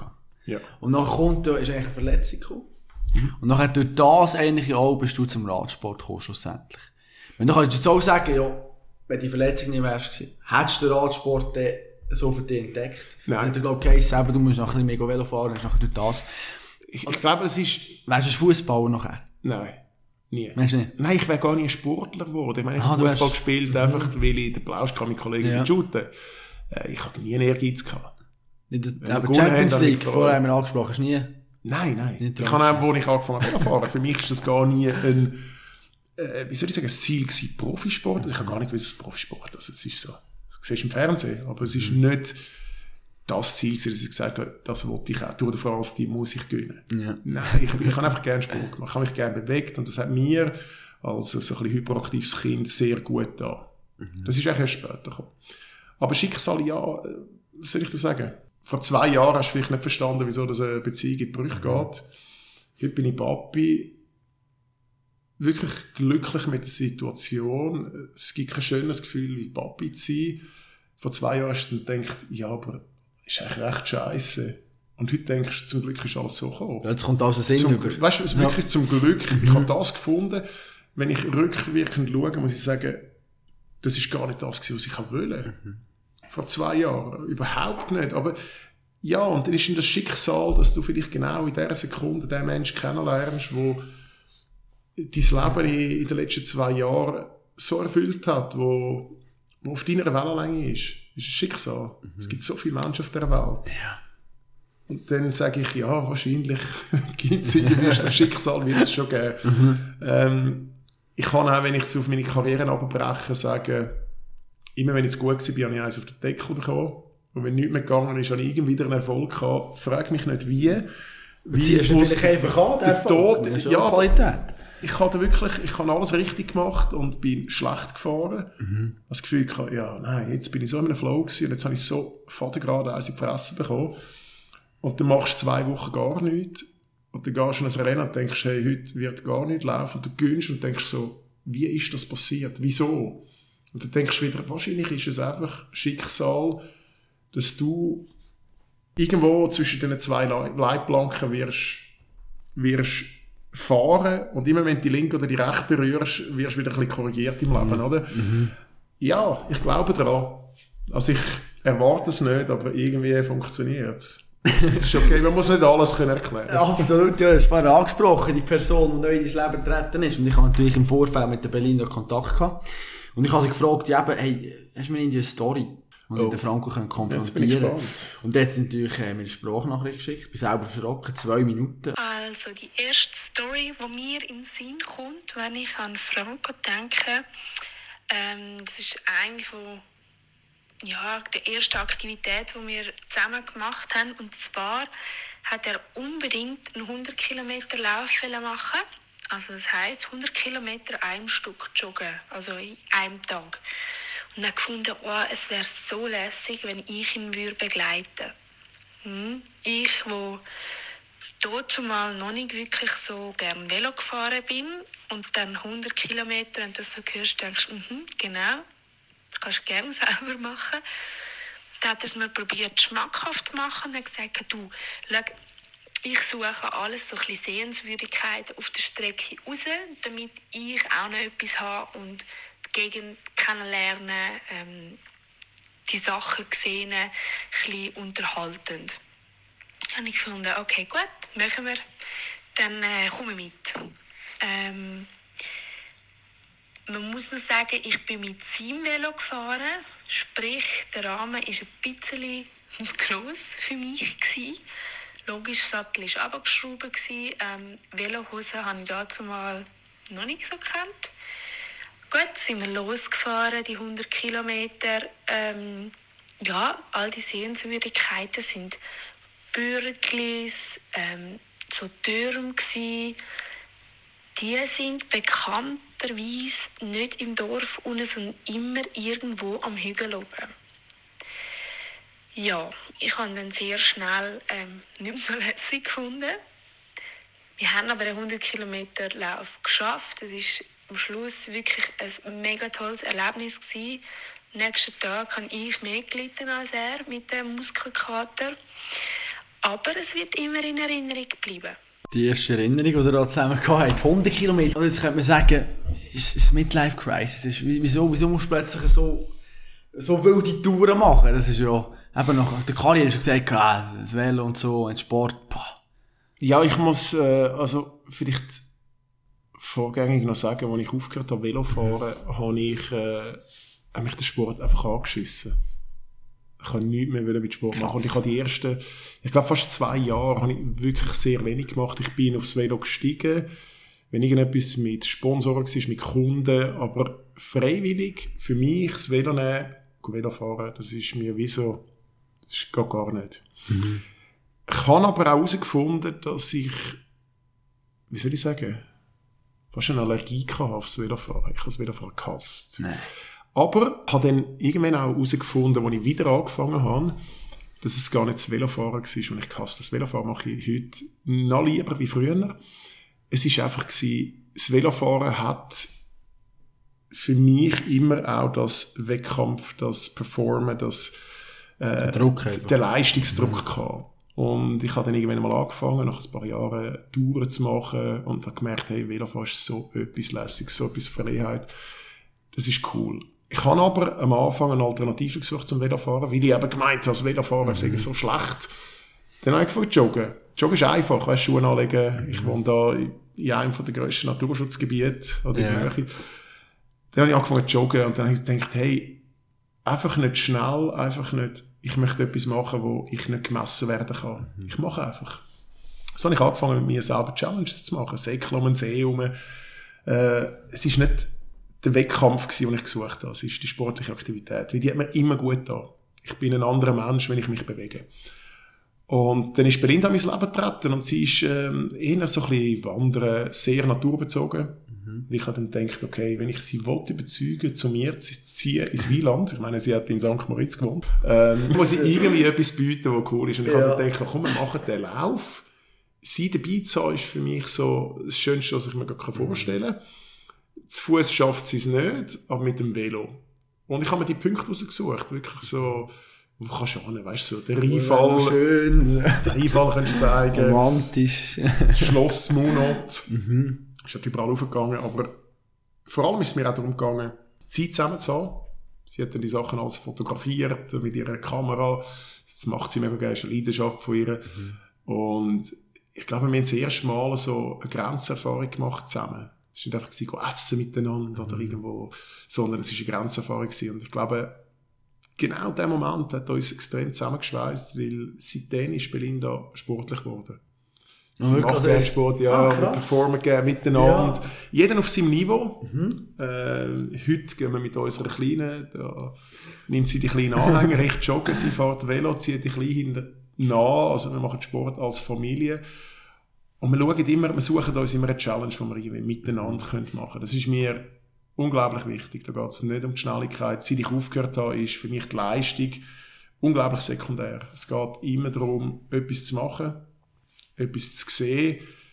Ich könnte jetzt auch nicht einfach sagen, ich mache jetzt einfach am Abend schnell Sport, damit ich Sport mhm. gemacht habe, sondern ich kann auf St. Moritz fahren, um dort einen Kaffee zu trinken. Mhm mit dem Velo. Oder? Ja. oder zum Sieg besuchen. Also es muss ein anderes Ziel haben, wie einfach nur die Kilometer oder Geschwindigkeit, sondern äh, es muss so ein tiefgründigen äh, Hintergrund, Hintergrund haben, dass du etwas machst. Das ist, das ist lässig gewesen. Das will ich ja. nicht vergessen. Und wir haben auch nachher, nach dieser Challenge noch ganz viele Sachen gemacht, die echt cool sind. Mhm. Also, es ist sogar so weit gegangen, dass sie im siebten Monat schwanger gesagt hat, bevor ich gar keinen Sport mehr machen kann, möchte ich noch etwas machen. Ich möchte eine Velotour machen mit dir. Und, äh, Siebte Monat. Ja, dann sind wir äh, auf der Grödiva. Wir sind äh, mehr, also so mehrtägige Tour gemacht Geil. durch die Schweiz und äh, das hat dir unglaublich gefallen. Mhm. Es ist, es ist weitergefahren, wie ich gedacht habe. aber so spannend, wenn du sagst, auch mit der Familie Sport machen. Also hast du dich auch entwickelt, aber von dem Einzelkämpfer hin zu einem Teamplayer? Ich will nicht sagen, ich bin kein Teamplayer, aber äh, im Team musst du dich auch immer anpassen. Mhm. In der Familie fühle ich mich wohl. Also wir matchen gut zusammen. Das heisst nicht, dass wir nie eine Diskussion haben, aber ähm, ich glaube, meine Ziel, wenn ich mit der Familie Sport mache, ist nicht der Sport an sich, es ist die Familie. Mhm. Und da kann ich mich auch gut zurücknehmen. Ich kann langsam joggen, damit ich mit ihr kann gehen kann. Wenn ich schneller joggen will, gehe ich mit jemand anderem. Aber ich passe mich ihr sehr an dass wir beide das Gefühl haben. Für mich ist das Größte, mit ihr jetzt auch mit meiner Tochter, also mit unserer Tochter, etwas zu unternehmen, äh, dann machst du halt nur halb so schnell und halt nur die Hälfte von der Distanz, das spielt überhaupt keine Rolle. Aber sie dabei zu haben, ist für mich wie, es ist wie ein Akkuladegerät. Mhm. Ein schnell Akkuladegerät, das Power. Oder gar wieder Energie gibt, ja, noch für das nächste Projekt. Ja. Und du bekommst. Ich habe ich hab viel allein erlebt und äh, ich merke jetzt in der Familie, wenn ich sehr viel teilen mhm. Und das ist äh, etwas Zweites oder eben jetzt das Dritte zu erleben, ist wie so fünfmal die Power. Plötzlich hast du Verantwortung für jemanden, ein kleines Kind. Wie, wie bist du mit dem umgegangen? Macht es auf der einen Seite natürlich riesig Freude, aber hat man auch Respekt davor? Ich glaube, den Respekt darf man nie verlieren, aber ich habe äh, zu keiner Zeit Angst gehabt. Ich, habe, ich muss sagen, mit der Belinda wirklich sehr eine tolle Frau wo extrem gut mit Kindern kann. Sie ist, sie ist, ich würde sagen, so ein bisschen als Mami auch geboren. Das siehst du auch, wie sie mit den Kleinen umgeht. Mhm. Sie hat das auch von Berufswegen. Äh, ich habe nie Angst gehabt. Ich habe Respekt gehabt. Ich habe gewusst, das ist eine Aufgabe, wo wie ein Challenge, mhm. eine Challenge ist. Wir haben jetzt in den ersten drei Monaten ist unsere Tochter echt ein Anfängerbaby. sie, äh, mittlerweile ist sie sehr aktiv. Aber äh, es ist es ist unglaublich schön. Also die Verantwortung auch dürfen zu haben. Hat natürlich in mir innen schon gewisse Sachen verändert. Ich habe in den ersten drei Monaten, wo sie jetzt auf der Welt ist, sozusagen keinen Sport gemacht. Ah, krass. Weil ich Aber, einfach merkst du jetzt aber, fehlt es ein bisschen? Bist du ein bisschen Ja, sehr, aber ich will es gar nicht anders haben. Ich meine, ich habe sehr viel geschafft in den letzten Monaten. Äh, ich habe aber auch Zeit für die Familie wollen. Ich habe Prioritäten müssen setzen und da ist der Sport halt dann so ein bisschen rausgefallen aus diesen äh, Prioritäten. Wir haben jetzt drei Monate gewartet und äh, jetzt haben wir angefangen, mit ihr Sachen zu machen. Ich habe selber wieder angefangen, aber ich habe einfach auch ja, müssen schauen, was ist mir am wichtigsten und im Moment steht meine Familie an erster Stelle. Ja. Wie, wie schwer hat es die Amix, wenn aber drei Monate nichts machst? Vorher bist du nicht schlecht im Form gewesen, nachher merkst du plötzlich, jetzt muss ich wieder anfangen. Jetzt bin ich wieder langsamer, oh, jetzt, oh, nach 10 Kilometern. Das Langsamere hat mich überhaupt nicht gestresst, weil eben da, ich bin nicht leistungsorientiert. Äh, was mich gestresst hat, ich habe angefangen, ein bisschen zuzunehmen. Ich aber erst, und das ist lustig, in der Schwangerschaft überhaupt nicht, erst nachher, äh, habe ich etwa 5 Kilo zugenommen. Und ich bin nicht, ich will jetzt nicht sagen, ich bin ein eitler Mensch, Ja. aber äh, ich bin jetzt so ein bisschen angeguckt, weil ich gesagt habe, nein, also, es ist die Bewegung, die mir fehlt. So die, die Glückshormone, so ein das Zusammen rausgehen, äh, wo ich einfach ein bisschen vernachlässigt habe äh, wo mir dann gefällt haben, wo ich auch gemerkt habe, ah, jetzt schlägt es mir langsam aufs Gemüt, ich muss wieder anfangen, zum Etwas- Gut von allen. Äh, habe jetzt auch wieder angefangen, ich habe vor der Weihnachten wieder mit Sport angefangen, habe auch mit einem Coach äh, zusammen also ein Programm ausgesucht. Das Problem ist wirklich, ich habe das Programm eigentlich starten, wo ich ein auf die Welt gekommen ist und das immer wieder müssen verschieben mich entschuldigen, ich habe gesagt, hey, Patrick, es tut mir auch leid, aber, im Aber im Moment, ich schaffe es nicht. ich schaffe es nicht. Äh, jetzt sind wir auf einem guten Weg, ich habe wirklich wieder, äh, ich habe gemerkt, ich habe das vermisst. Ich habe es vermisst, ja, muss ich sagen. Äh, es tut mir auch gut, seit ich mich wieder mehr bewege, ist lässig. ist cool. Nein, ich gehört eben, du bist so erfolgreich gewesen und du hast ein riesen Talent für den Bahnsport. Ich glaube, das kann man nicht, kann man nicht direkt diskutieren. Und wir haben den Kurt Betschart angesprochen. Und, äh, weil ich eben gewusst habe, dass da mal etwas ist gegangen, habe ich natürlich eh noch im Vorfeld kontaktiert. Und habe auch wissen, hey, Kurt, was ist deine erste Erinnerung an Franco Marvulli? Gut. Und, ja, dann wollen wir hören mal, was er, was er erzählt hat. Ich habe den Franco eigentlich das erste Mal kennengelernt, respektive ist mir aufgefallen am Sechstagerennen 1998, also am Sechstagerennen in Zürich 1998. Da ist er zusammen mit dem Adrian Strübi gefahren. Das erste Mal bei den Profis war das für, für ihn. Und äh, der Bruno Risi und ich haben dort gewonnen. Und äh, Franco ist damals äh, Letzter geworden mit 42 Runden Rückstand. Hey, die, haben gewettet, die haben gewettet, Hey. wie viele Runden wir verlieren. Sicher nicht, aber Adrian Strüber, sein Vater, und sie haben irgendwie gewettet, dass wir, sie haben gewettet, dass wir mehr wie 40 Runden verlieren. Wir haben, er hat gewettet, dass wir weniger verlieren. Das ist, glaube ich, was zu Nachtessen gegangen. Sie haben uns das Leben verdammt schwer gemacht. Was auch verständlich ist, ähm, wir haben ein paar Wochen vorher in Grenoble das Sechstagerennen gewonnen bei den Amateuren.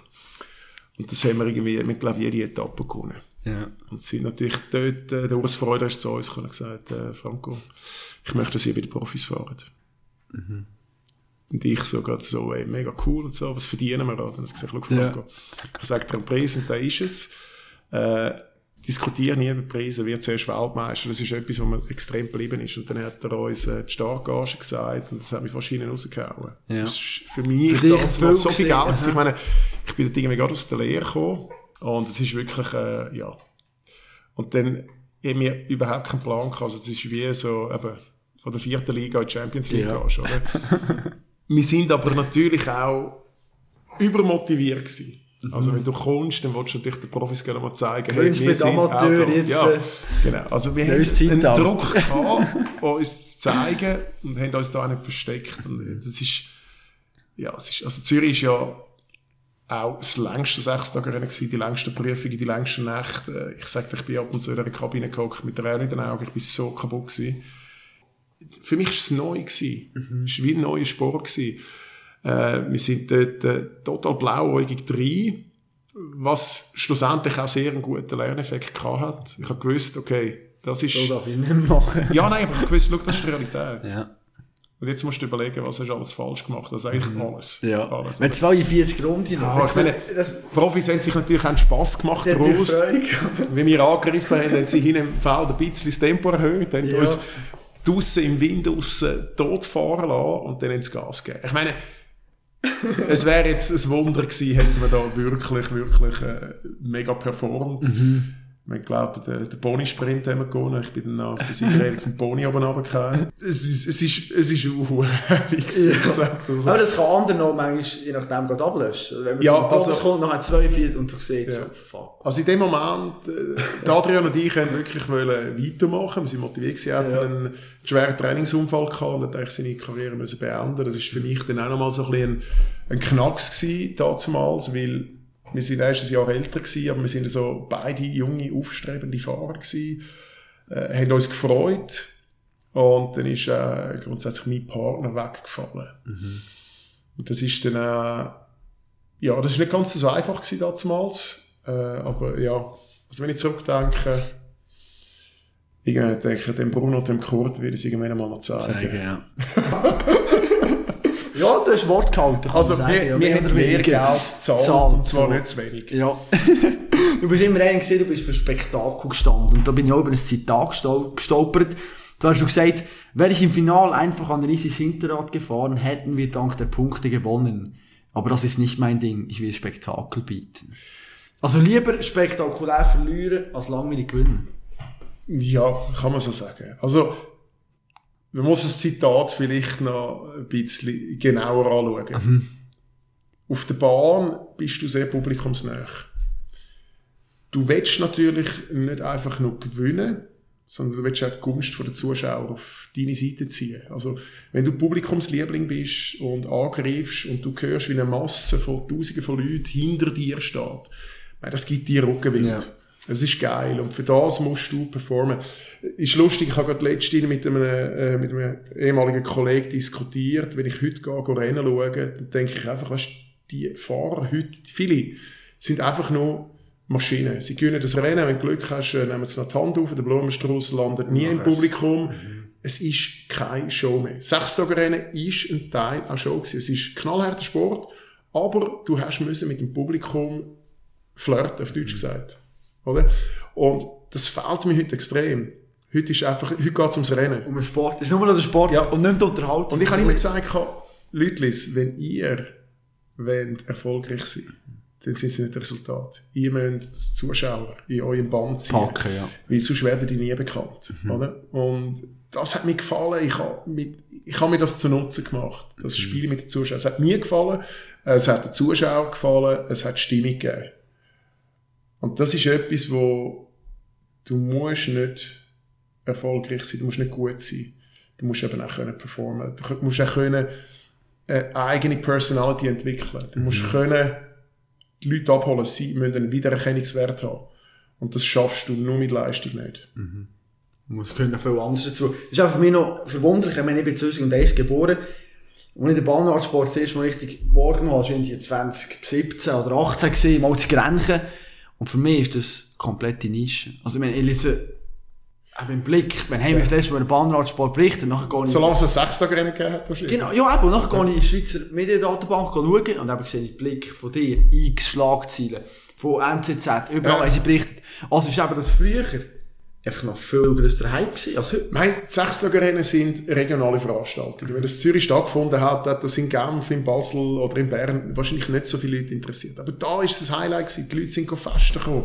Die haben nicht nur Bahnradsport gesehen, die haben Musik, die äh, sind saufen, die sind essen, die sind, einige haben nicht einmal eine Ahnung was sie überhaupt schauen. Aber es ist, äh, es ist eine Veranstaltung gewesen, es ist, es ist lässig gewesen, es ist, ja, es ist äh, zusammen eine gute Zeit haben. Sportlich wie auch gesellschaftlich, oder? Und das hat, das gibt's heute so fast nicht mehr. Das ist ein bisschen ausgestorben, muss ich ehrlich sagen. Heute ist es Performance, heute geht's um Zeiten, heute geht's um Weltrekord oder ich glaube, früher ist es ein bisschen weniger ernst gewesen. Ich will aber nicht sagen, dass es weniger professionell war. Auch früher hast du nicht gewonnen, wenn du nicht, äh, wenn du nicht richtig schnell gefahren bist. Also, rein vom Sportlichen her gesehen machst du immer das Gleiche. Du probierst so schnell wie möglich zu fahren. Aber der ganze Show-Effekt, der hat darunter gelitten. Ich meine, wenn du heute willst, ein Sechstagerennen in Zürich machen dann musst du lokale Magnete haben. Also die Leute müssen kommen wegen jemandem. Wenn ich dich heute frage, wer, wer ein Magnet, dass die Leute ins Stadion kommen schauen, wenn ich dir das sage, dann wirst du zuerst mal überlegen, dann wirst Ja, du zwei, ja, als klar. Berner wirst du wahrscheinlich sagen, Mark Hirschi. Ja, Claudio Imhof hat natürlich die, die ganze Diskussion gegeben um, um Olympia, der Bahnvierer. Ja, aber- aber jetzt- ist dort wieder... Aber jetzt mal, anders, jetzt mal anders gesagt. Du liest heute Sechsergeräte. Ich habe das mit dem Claudio zum Beispiel diskutiert, oder? Ich meine, ich kenne die Fahrer gut. Und ich mag die alle sehr. Und der Claudio ist für mich jetzt äh, so einer von denen, der extrem geschafft hat als ich. Und äh, leistungsmäßig wirklich unter Wert verkauft wird fast. Von der Leistung her ist er sehr, sehr gut. Vom Show-Effekt für mich sehr, sehr schlecht. Ja. Also er macht es wenig, um Aufmerksamkeit zu erregen. Er macht es in dem Sinne nur sportlich und ich meine das jetzt nicht böse. Er fokussiert sich auf das, was schlussendlich wichtig ist, der Sport. Aber wenn ich dir sage, geh an den Hauptbahnhof Zürich und frag 1000 Leute, wer hat den Schweizer Stundenrekord? Ja, komm. Frag, wer ist der Claudio Imhof? Verstehst du? In den Velokreisen kennt man ihn. Aber kennt man den Claudio Imhof sonst? Im Zug? Es- ja. Und wenn du 1000 Leute fragst, dann müsstest du, ich sage jetzt mal, dass er wirklich bekannt ist, müsstest du 20, 30 bis 50 Leute haben, die ihn kennen.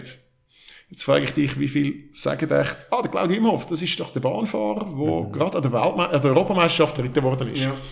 Nein, ich sage, das sind, wenn es gut kommt, sind es Zwei. drei oder vier. Ja, aber gut, drei, vier. Ja, okay. Aber das ist ein Prozentsatz von 0, irgendetwas. Ja, das ist nicht. Wenn du, du verkaufst du keine irgendwie, Richtig. oder Sponsoren. Also, das ist genau das. Ja. Also, du musst heute als Sportler, merkst du jetzt auch mit den sozialen Medien Mhm. und allem, du musst ja eigentlich äh, eine Marketingagentur für dich selber sein. Du musst eine Marke werden, oder? Also, rein, heute ganz extrem, du kannst heute schon gut aussehen, da kannst du schon Erfolg haben damit und bist vielleicht sportlich gar nicht so gut.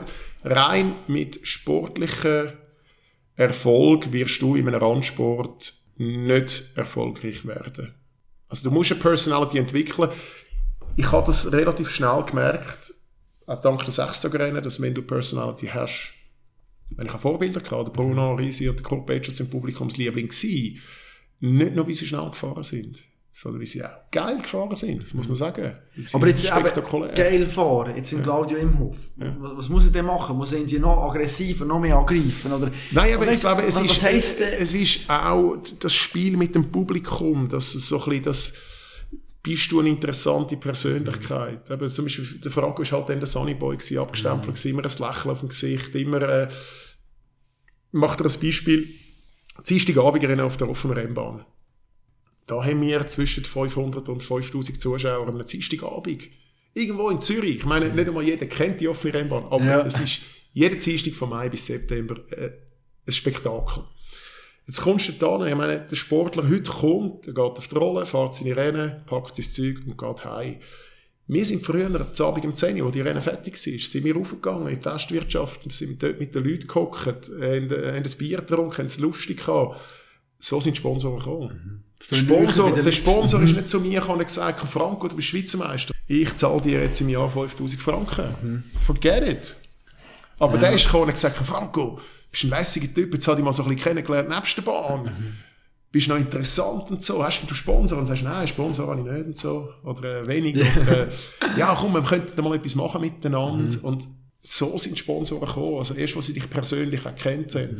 Aber gehen eben die Persönlichkeiten nicht auch ein bisschen verloren in heutiger Zeit? Mal, Das heißt, logisch, ja. Die ganzen Das ist ja keine Zeit PR-Agenturen. mehr. Das ist ja keine Zeit mehr. Und, und ich meine, sorry, aber die Interviews nach den sei es Rennen, sei es Ja, Fußballspielen, die kannst du hören. Ja, da sprichst du mir aus der Seele. Also, meine, das ist... Fußball musst du Nein, keine Interviews meine. Ja, danke fürs Team, äh, eben, ist gut Ja, ja. gewesen, ja, yes, eben, Aber es sind genau, genau die Sachen, die sind ja nicht persönlich, sondern sie Ja. sind von einer Agentur in eine Richtung gesteuert. Also was willst du hören? Also wenn du heute ein Interview würdest sagen und sagen, hey, wir haben gewonnen, ich bin ein geiler Sieg, ich habe zwei Oder- Goal gemacht, ja. dann hast du der Erste, der sagt, ja, aber du hast das Team gehabt. Ja. Denen musst du auch Danke sagen, weil da sind alle eingeschnappt. Und der ist, der ist arrogant und überheblich Richtig. und ja, dummer Richtig. Sieg, Also, oder? Ja. Am besten sagst du auch gar nichts. Äh, du kannst ja gar nicht so sein. Also das sind von mir aus gesehen ganz, ganz viele so chemisch aufgesetzte Mhm. Interview-Standard-Antworten. Äh, wenn du jetzt einfach würdest sagen, wir sind alles geile Siechen.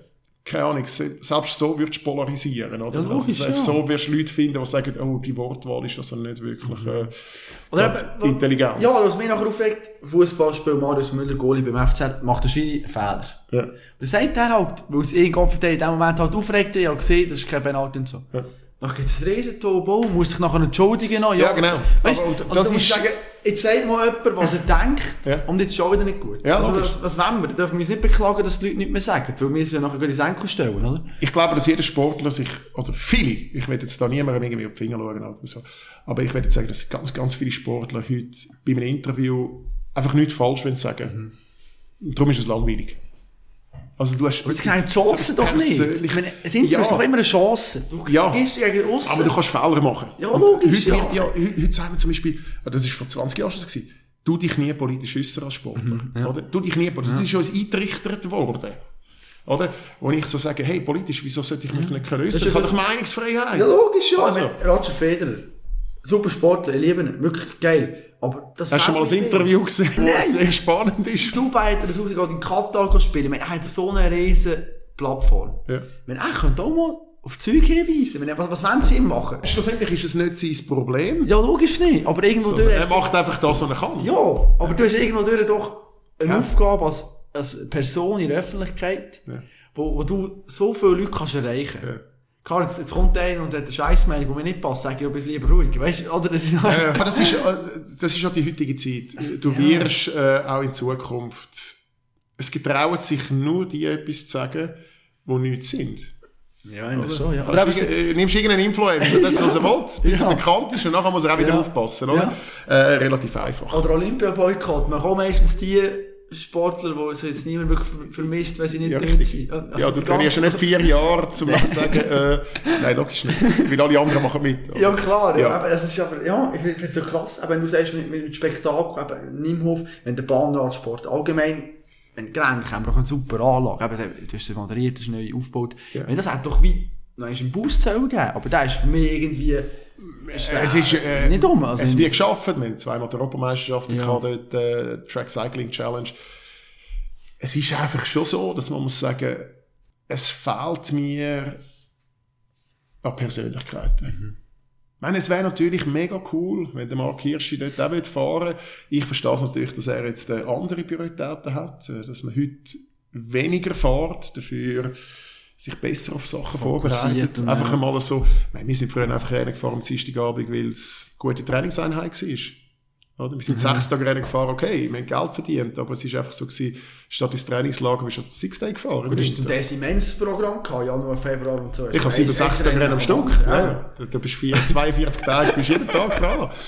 Äh, ja, du hast das Trainingslager gespart. Heute wird da viel mehr analysiert gemacht. Da, äh, man will genau auf den Tag X, will man gut sein.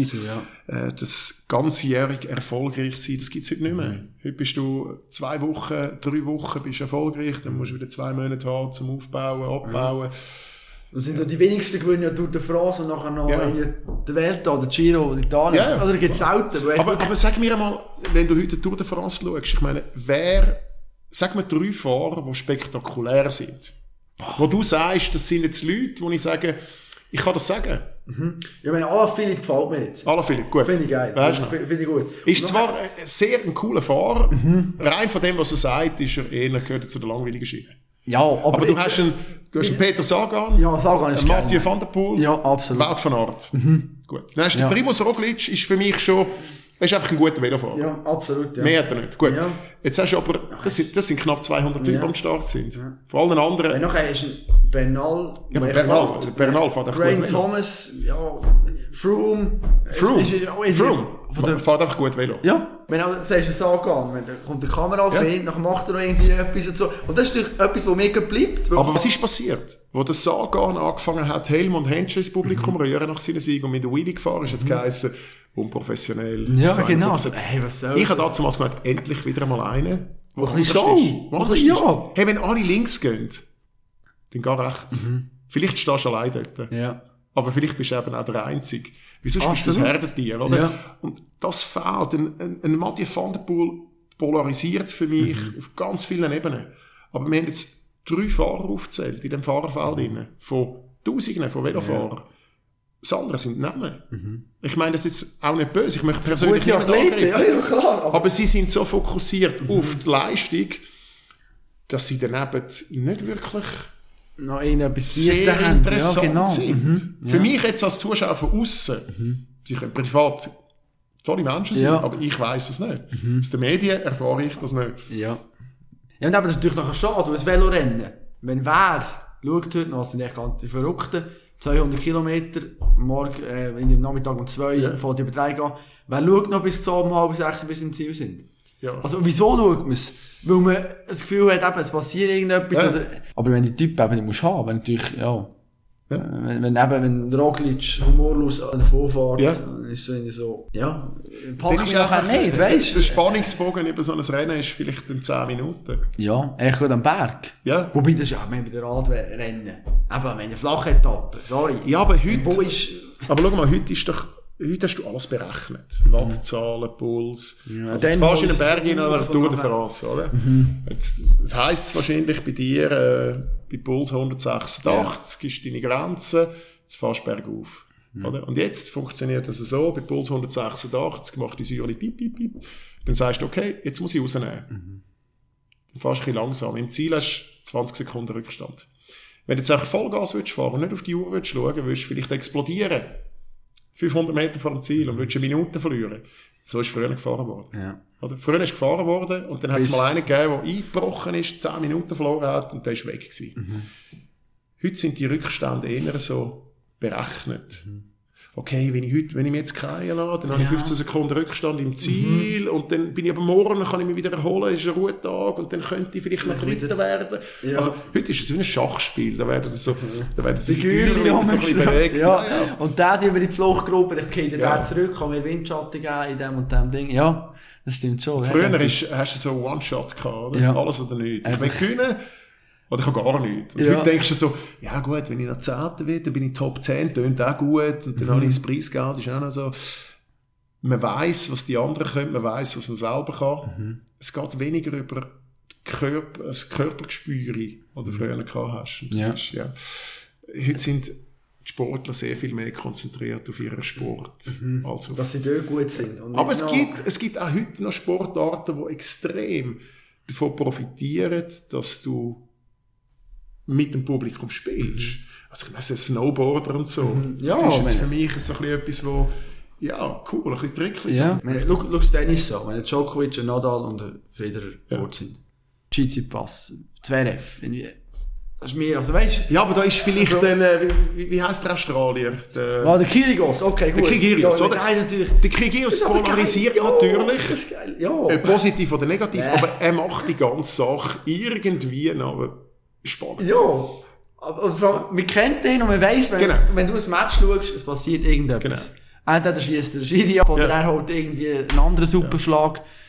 Aber auch wenn er so geht, Sport. Das ist John McEnroe früher. oder? Ja, genau. Den hast du gekannt, oder? Der Aber so so. gehen Sportarten kaputt natürlich, wenn du nachher plötzlich eben die Leute nicht mehr hast. Ja. Also, ja. Aber es ist ja, schau mal, die meisten Sportarten, die ich heute schaue, ich meine, ich schaue gerne Sport, ja. ähm, da hast du in jeder Sportart, kannst du vielleicht noch die besten fünf aufzählen. Also ich, Absolut. ich werde jetzt behaupten, wenn ich dir sage, zähl mal alle Formel 1-Fahrer auf, was es gibt, in dieser Saison gefahren sind, wirst du die Hälfte nicht können aufzählen Das könnte sicher gut sein, ja. Und du kannst dich eben Hamilton, Verstappen, Bottas, äh, Perez, Ja. Claire Sainz, ja. Aber wenn ich dich frage, wer fährt für sauber, Ja. weißt du es? Ich weiss. Raikön und Gio- Gio- Giovinazzi sagen ah, genau, der Raikön. Aber er Genau. ist auch Persönlichkeit. Richtig. Aber wenn ich jetzt dich frage, wer fährt nächstes Jahr für sauber? Ja. Oder bist du auch, eben, genau. Da kommt aber der Bottas zum Beispiel, ja, ein grosser Name. Stimmt, ja, ja. Und der Zihut oder der Chines. Aber eben, du siehst, ja, es sind wirklich nur Ja. die Besten, die sich nachher alles darauf fokussieren. Und mit denen wird auch noch Geschichte gemacht. Ja, ja. Aber du hast vorhin den, den, den Hirschi angesprochen. Aber er hat sich entschieden für die Straße. Mhm. Und du hast schon Angebot gehabt, was ich gelesen habe, für mal auf die Straße zu gehen. Es war ein bisschen eine andere Zeit. Gewesen. Ich meine, äh, ja, wo ich gefahren bin, jetzt heisst, äh, Bahn oder Straße musst du entscheiden. Ich Beides beides nicht. können. Nein. Und das hat mir wie abgelöst. Ich, ich sage nicht, ich hätte keine Chance gehabt auf der Straße. Im Nachhinein muss ich sagen, die Straße hat mich wahrscheinlich psychisch sehr, sehr gefordert. Also ich hätte aufs Gewicht müssen schauen plötzlich. Ja, ich hätte äh, strukturierter, ich wäre ja. wieder in einem Team inne gewesen.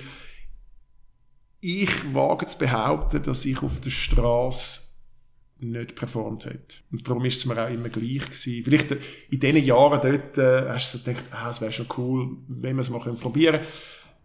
Nein. Hätte nie.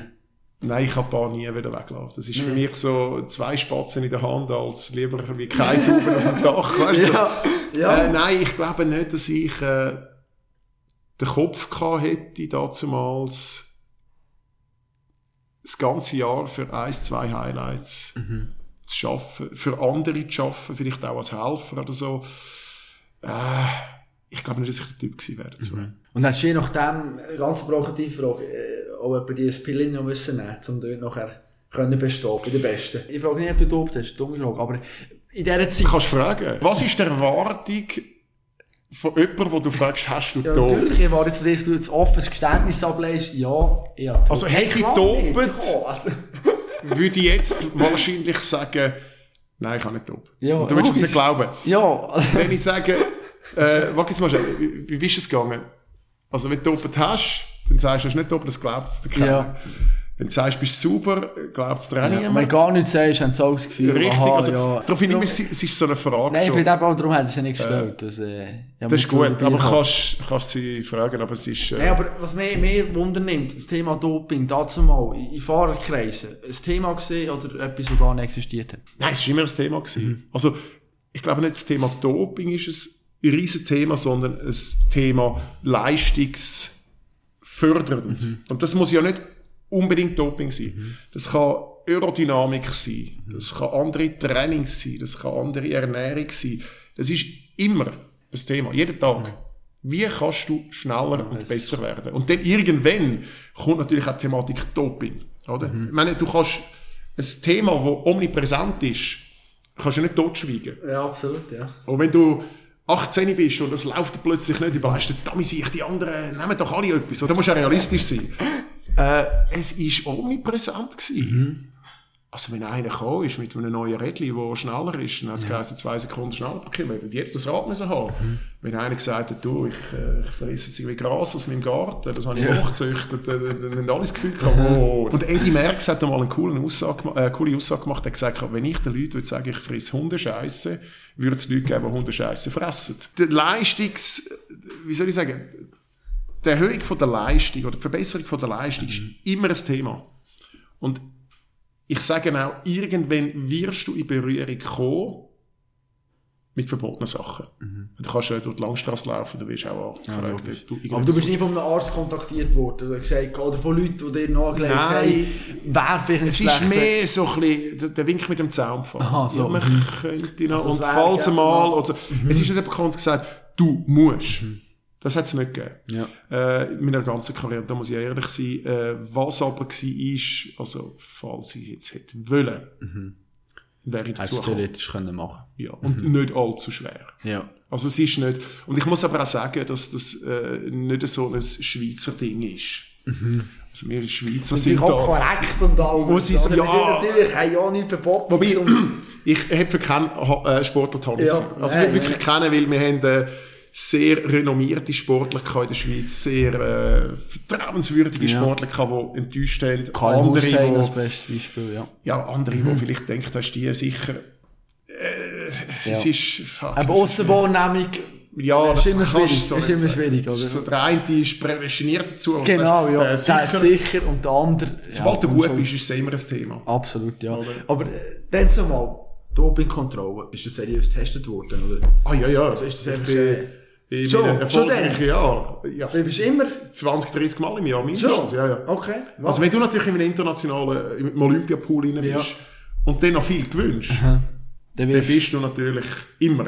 aber wirst du eben nachher von, von, von Du wirst daheim testen, du wirst den Wettkämpfen testen, du wirst Überall. im Trainingslager in Südafrika testen. Also da bist du schon. Also die Schweiz, ich sage Anti-Doping Schweiz hat anfänglich einen okay Job gemacht und ist immer besser geworden. Ähm, das Problem ist einfach gewesen, es hat immer eine Möglichkeit gegeben, das System auszutricksen. Oder? Und das kannst du in Büchern nachlesen, wenn du schaust, was vor 10, vor 20, vor 30 Jahren war, äh, da lachst du heute drüber. Ja. Und denkst so, wow, sind die doof gewesen. Aber Ja. Anti-Doping kann natürlich auch nur das machen, was ihren Möglichkeiten liegt. Die haben ein gewisses Budget, oder? Und heutzutage wird systematischer kontrolliert. Mhm. Ich meine, früher Wettkämpfe.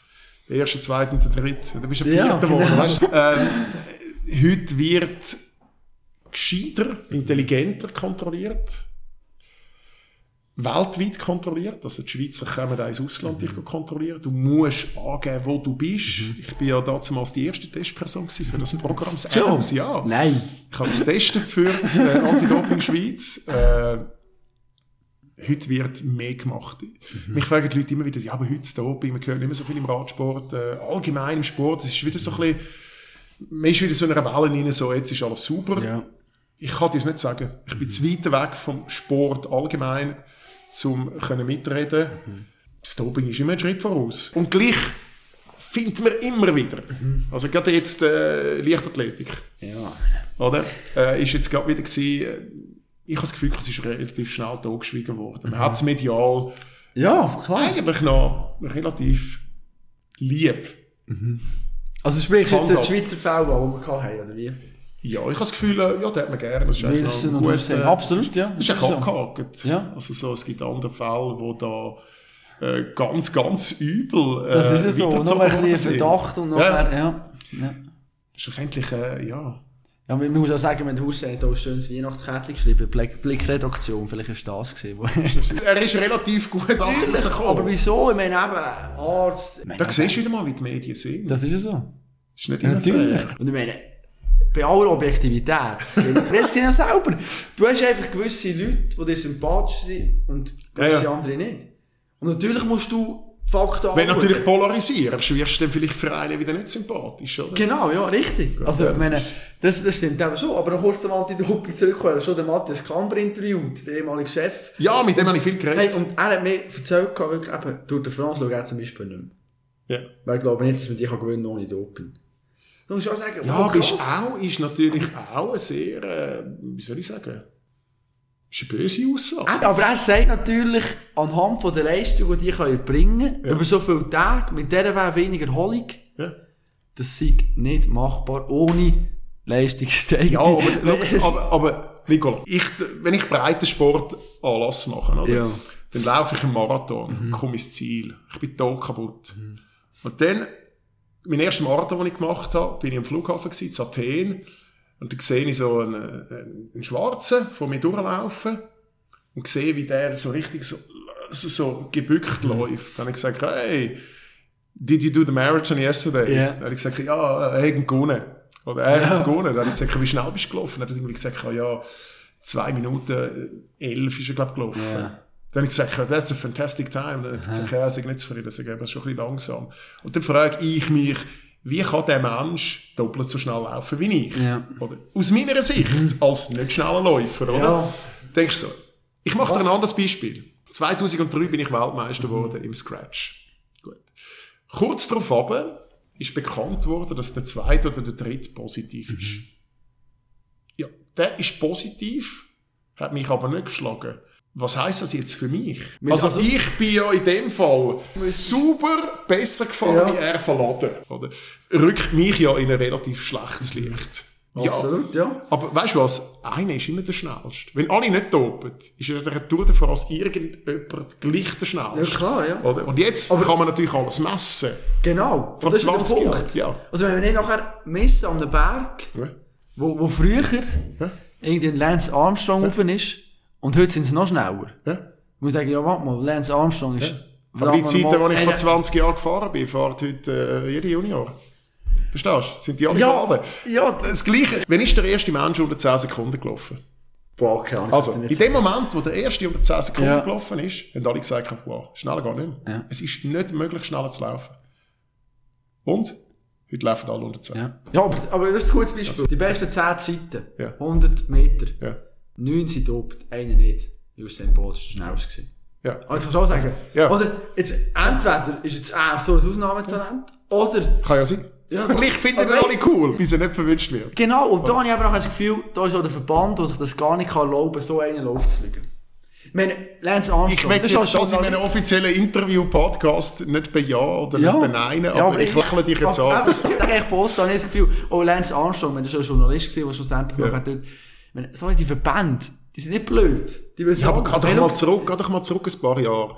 Äh, Carl Lewis. Mhm. Oder heute äh, kannst du Dokumentationen schauen, Blut und Doping. Mhm. Äh, er ist gewarnt worden vor den Olympischen Spielen. Und zwar von seinem eigenen Verband, vom, vom, vom Anti-Doping Amerika. ja. Man muss dir vorstellen. Das ist crazy, Mann. Ja. Ich meine, schau, der Fall bei uns ist, ist recht krass. Der Theo Grady ist ja damals im 2004 Olympiasieger geworden, zusammen mit dem Graham Brown. Jetzt, ein paar Jahre später, kommt aus, Theo Grady, systematisches Doping. Irgendwann hat das müssen zugeben, weil, wie der Lance Armstrong, es haben einfach zu viele Fakten gegen ihn gehabt. Der hat es zugegeben. Ja, er hat systematisch dopet, durch den Frassetappe gewonnen, Leader gewesen, durch den Frass und so. Und dann hat er gesagt, ja, irgendwann hat er gemerkt, oh Scheiße, Olympiasieg, das gibt mir ja Pension und alles, also viel Geld. Das kann ich nicht. Dann hat er gesagt, ja, bis 2003 hat er doppelt und nachher sind er super gefahren. Also der Olympiasieg in Athen ist super gewesen. Gut. Und jetzt frage ich mich, okay, das heisst, bis im 13. hat er alles falsch gemacht, profitiert natürlich nicht von dem Hype, oder? Im 14. ist er super. Jetzt ist das Problem, dass das verjährt. Also du kannst, wenn der Lance Armstrong heute würde sagen, hey, doppelt das Leben lang, dann wäre das gleich. Man könnte ihn nicht behangen. Es sind, glaube ich, sieben Jahre. Also hat das Theodore Grady einfach gesagt, ja, 14 bin ich super gewesen.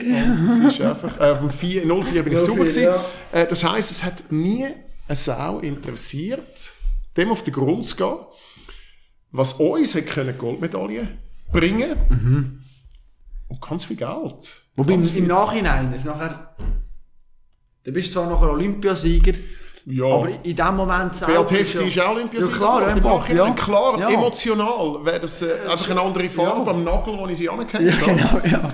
Aber musst du mal überlegen, wie viel Geld. Also, theoretisch müssen wir jetzt zu dem Ganzen sagen, los jetzt schnell. Du hast jahrelang eine Pension bekommen, Mhm. Zahlungen bekommen von deinem Verband. Äh, der Verband hat sie nie zurückverlangt. Äh, ich meine, man sagt, eine Goldmedaille bringt dir über die Jahre eine Million. Mhm.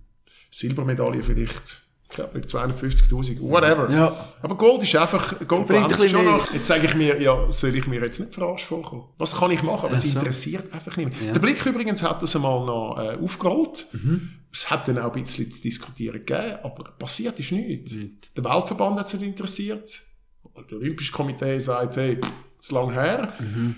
Äh, dann frage ich mich, ja, wieso hat man denn dem Lance Armstrong alle seine Tour de France-Titel aberkannt? Die ersten zwei, drei hätten wir ihm nicht dürfen. Mhm. Ja, ist ja auch... Grundsätzlich. Also, es wird Gut, nicht... dort ist nachher wirklich der mediale Druck einfach zu gross. Ja, also... also wenn... Und bin ich ein Arsch? Bin ich ein Arsch? Weil ich klein bin? Aber es ist eben leider so, oder? Ja. Aber es ist echt krass, ja. Wir sind noch dabei gewesen, eben bei diesen Medien. Lass uns noch kurz äh, bleiben, weil eben, ich meine, ich arbeite beim Blick, das wir natürlich Wunder, auch deine Seite als Sportler jetzt gesehen. Sagen wir mal, was ist ein guter Journalist? Ein guter Journalist hat Empathie und Interesse, eine gute Geschichte zu finden und ich muss ganz ehrlich sagen, die sind ja wie Sand am Meer. Wie viel seid ihr über den Weg gelaufen in deiner Karriere? Ich habe ganz viele Idioten kennengelernt. Ja. Also es gibt wirklich gute, wo du anhocken kannst und sagen, schau, du willst Geschichte, ich habe eine Geschichte. Sie muss für beide stimmen und sie muss wahr sein. Oder? Wenn du mich verreissen Schwierig. schwierig. Ich wollte dir aber auch kein Zeichen erzählen. Also es muss wie ein Gernes Nein sein. Und ich habe wirklich auch in meiner Karriere äh, Journalisten kennengelernt, sehr gute, wo ich gesagt habe, das ist Geschichte, aber ich möchte nicht, dass du sie schreibst. Aber ich dir sie. Für dich als Verständnis, wie das Ganze funktioniert. Man will ja nicht immer alles preisgeben, oder? Äh, und wo ich auch gesagt habe, ich kann dir auch etwas über mein Privatleben erzählen, aber ich möchte nicht, dass es geschrieben steht. Punkt. Äh, und wenn das einmal gut geht, dann hast du eine offenere Beziehung mit, mit Journalisten. Dann weisst du, schau, mit dem kann ich gut arbeiten. Und da kommt nicht immer alles raus. Genau, interessiert sich, verzeiht er einmal etwas, dafür äh, muss er nicht immer alles aufspielen. Das ist gut. Ich kann aber auch schon, ja, Journalistik kann ich mal sagen, hast du dich überhaupt vorbereitet? Weißt du eigentlich, Ja, wenn ich also so, wie das, was du fragst, das hätten wir jetzt am Telefon können machen, das ist mir fast Zeitschade. Ja, dass du noch bist hergehockt. Es gibt alles, Hankerum musst du wieder sagen, nicht jeder kann ein Profi sein in jedem Fach und du hast nicht für, jeden, äh, für jedes Fach einen spezifischen Profi. Oder? Also ich interviewe auch Leute, die nicht aus dem Sport kommen und nicht mein Gebiet ist. Und ich muss sagen, ja, so auf die schnelle Schnelle ist es noch schwierig. Oder? Etwas kennenzulernen. Empathie ist für mich so ein bisschen etwas, wo wichtig wäre, so ein bisschen das Ganze von beiden Seiten anzuschauen. Fair zu sein. Für mich muss ein Journalist fair sein. Also etwas, was passiert ist, wo der Journalist weiß, kann auch geschrieben werden. Also wenn du besoffen einen Autounfall baust, dann ist es Fakt. Punkt. Wir müssen es nicht gut reden, wir müssen es nicht verschwiegen. Es Aber- ist Fakt. Also jetzt bockst du einen Autounfall besoffen und jetzt kommt der Journalist zu dir und sagt, er hat es mitbekommen. Und du sagst ihm, ich will nicht, dass es in der Zeitung steht. Ah nein, das ist richtig, das ist Aber klar. doch, Ja, wenn für das habe ich so- Verständnis. Okay. Das habe ich Verständnis. Ähm, wenn er mir in dem Sinn zulässt und ich dann, also ich, das ist jetzt ein Beispiel, Ja. ähm, nicht, dass es passiert ist, aber dass ich ihm kann sagen, schau, es ist so passiert, äh, es ist ein Scheiß, du kannst es nicht gut reden, aber äh, ich mache jetzt ein Beispiel, es klingt vielleicht anders, wenn ich würde sagen, weißt ich bin irgendwie mit den Kollegen dabei gewesen, meine Frau im achten Monat läutet mir an, sie sagt, äh, die Fruchtblase sei geplatzt, ich heim, oder, ins Auto rein, die Frau genau gar nicht überlegt, oder, äh, im Spital abgeliefert, die Polizei steht dort, bam. Dann hast du vielleicht, gehen wir mal davon aus, die Geschichte stimmt auch, dann hast du ein anderes Verhältnis, wo du sagst, okay, Empathie, wenn ich jetzt der Vater wäre von dieser, Hat dich nicht auch so reagiert. Genau, Ja. also verstehst du, was ich meine? Darum hast du immer Geschichte im Hintergrund und darum ist es mir wichtig, die wahre Geschichte vom Hintergrund. Wenn du sagst, du lass mir jetzt einfach äh, irgendwie gekifft und gesoffen und blöd da und dann ich das Gefühl gehabt, ich bin jetzt grösser wahnsinnig und fahre ein Auto und zeige allen, wie viel PS ich kann, ja, dann musst du zwar nicht verbissen. Aber zumindest ist es dann eine wahre Geschichte. Oder? Dann kannst du ja immer noch sagen, es tut mir verdammt leid. Absolut. Und ich mache es nicht mehr. Und das ist die dümmste Idee, die ich hatte. Whatever. Aber ähm, ja, das ist für mich so ein bisschen, das fehlt ab und zu ein bisschen. Aber hast du das Gefühl, wenn eben, du bist so lange dabei, nimmt das ab? Gibt es immer wie mehr gute Journalisten oder immer wie mehr schlechte? Jetzt bin ich vom Glatteis. Ich glaube, es gibt immer mehr schlechte Journalisten. Und zwar nicht der Journalist selber, sondern es ist immer weniger Geld um, um Sachen zu recherchieren. Das siehst du viel. Es wird einfach eine Headline. Vielfach im Text, wenn du ihn liest, hagelt er von Schreibfehlern. Das geht ja noch. Aber du merkst einfach, da, da ist kein Hintergrund, da ist kein Fleisch im Knochen. Das ist jetzt einfach so. Du einfach irgendetwas abgeschrieben? Keine Ahnung. Äh, da ist jetzt einfach irgendwie aus einem YouTube-Video irgendeine Zusammenfassung geschrieben. Äh, ja, also gute, recherchierte Medienarbeit kostet Geld und ganz viel, ja, was soll ich sagen, ganz viele Zeitungen oder äh, Radiostationen haben einfach das Geld auch nicht mehr, um das richtig zu machen. Ich meine, Ressourcen ein, ein einfach guter nicht. Journalist kostet Geld. Praktikant kostet wenig Geld, aber Ja. Praktikant kannst du auch schreiben. Papier ist geduldig. Also, ja. Qualität ist eben nachher das. Ja, logisch. Erfahrung, oder? Ja, das ist so. Aber es ist halt einfach eben, es ist teuer, jemanden neu mit anzuschicken. Es ist einfacher, wenn ich dir schnell anrufe, dir schnell äh, Zusammenfassung Ja, in drei Sätze gebe und Ich du aus dem raus eine Geschichte machst, wo du das Gefühl hast, die könnte jemandem noch passen. Aber sie tönt gut. Oder? Ja. Darum glaube ich, es hat immer mehr Journalisten, immer mehr Events machen, aber Mhm. der Beruf vom wahren Journalist ist schwieriger geworden.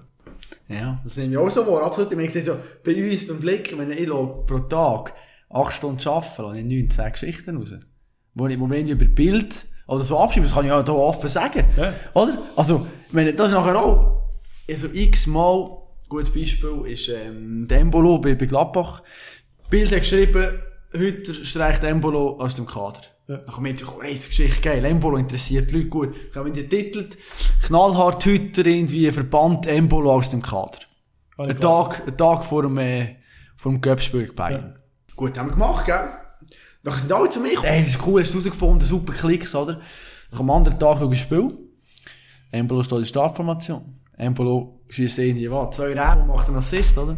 und, und dann bin ich auch dort gekocht und muss sagen, verdammt, weisst man. Irgendwie, Ja, du glaubst alles, was steht. Hat, also, da habe ich auch gedacht, eigentlich jetzt ein richtig guter Journalist. Ja. Hat Hat jetzt den wie- Embolo angelötet oder einen Verein Genau, angelötet, hat oder- jetzt wie, das müssen die, die Quellen prüfen. Genau. Aber nein, weil Das wir einfach... nicht. Aber nein. Ja, aber schau mal, wenn, ich Ja. auf, auf, Blick, Ja.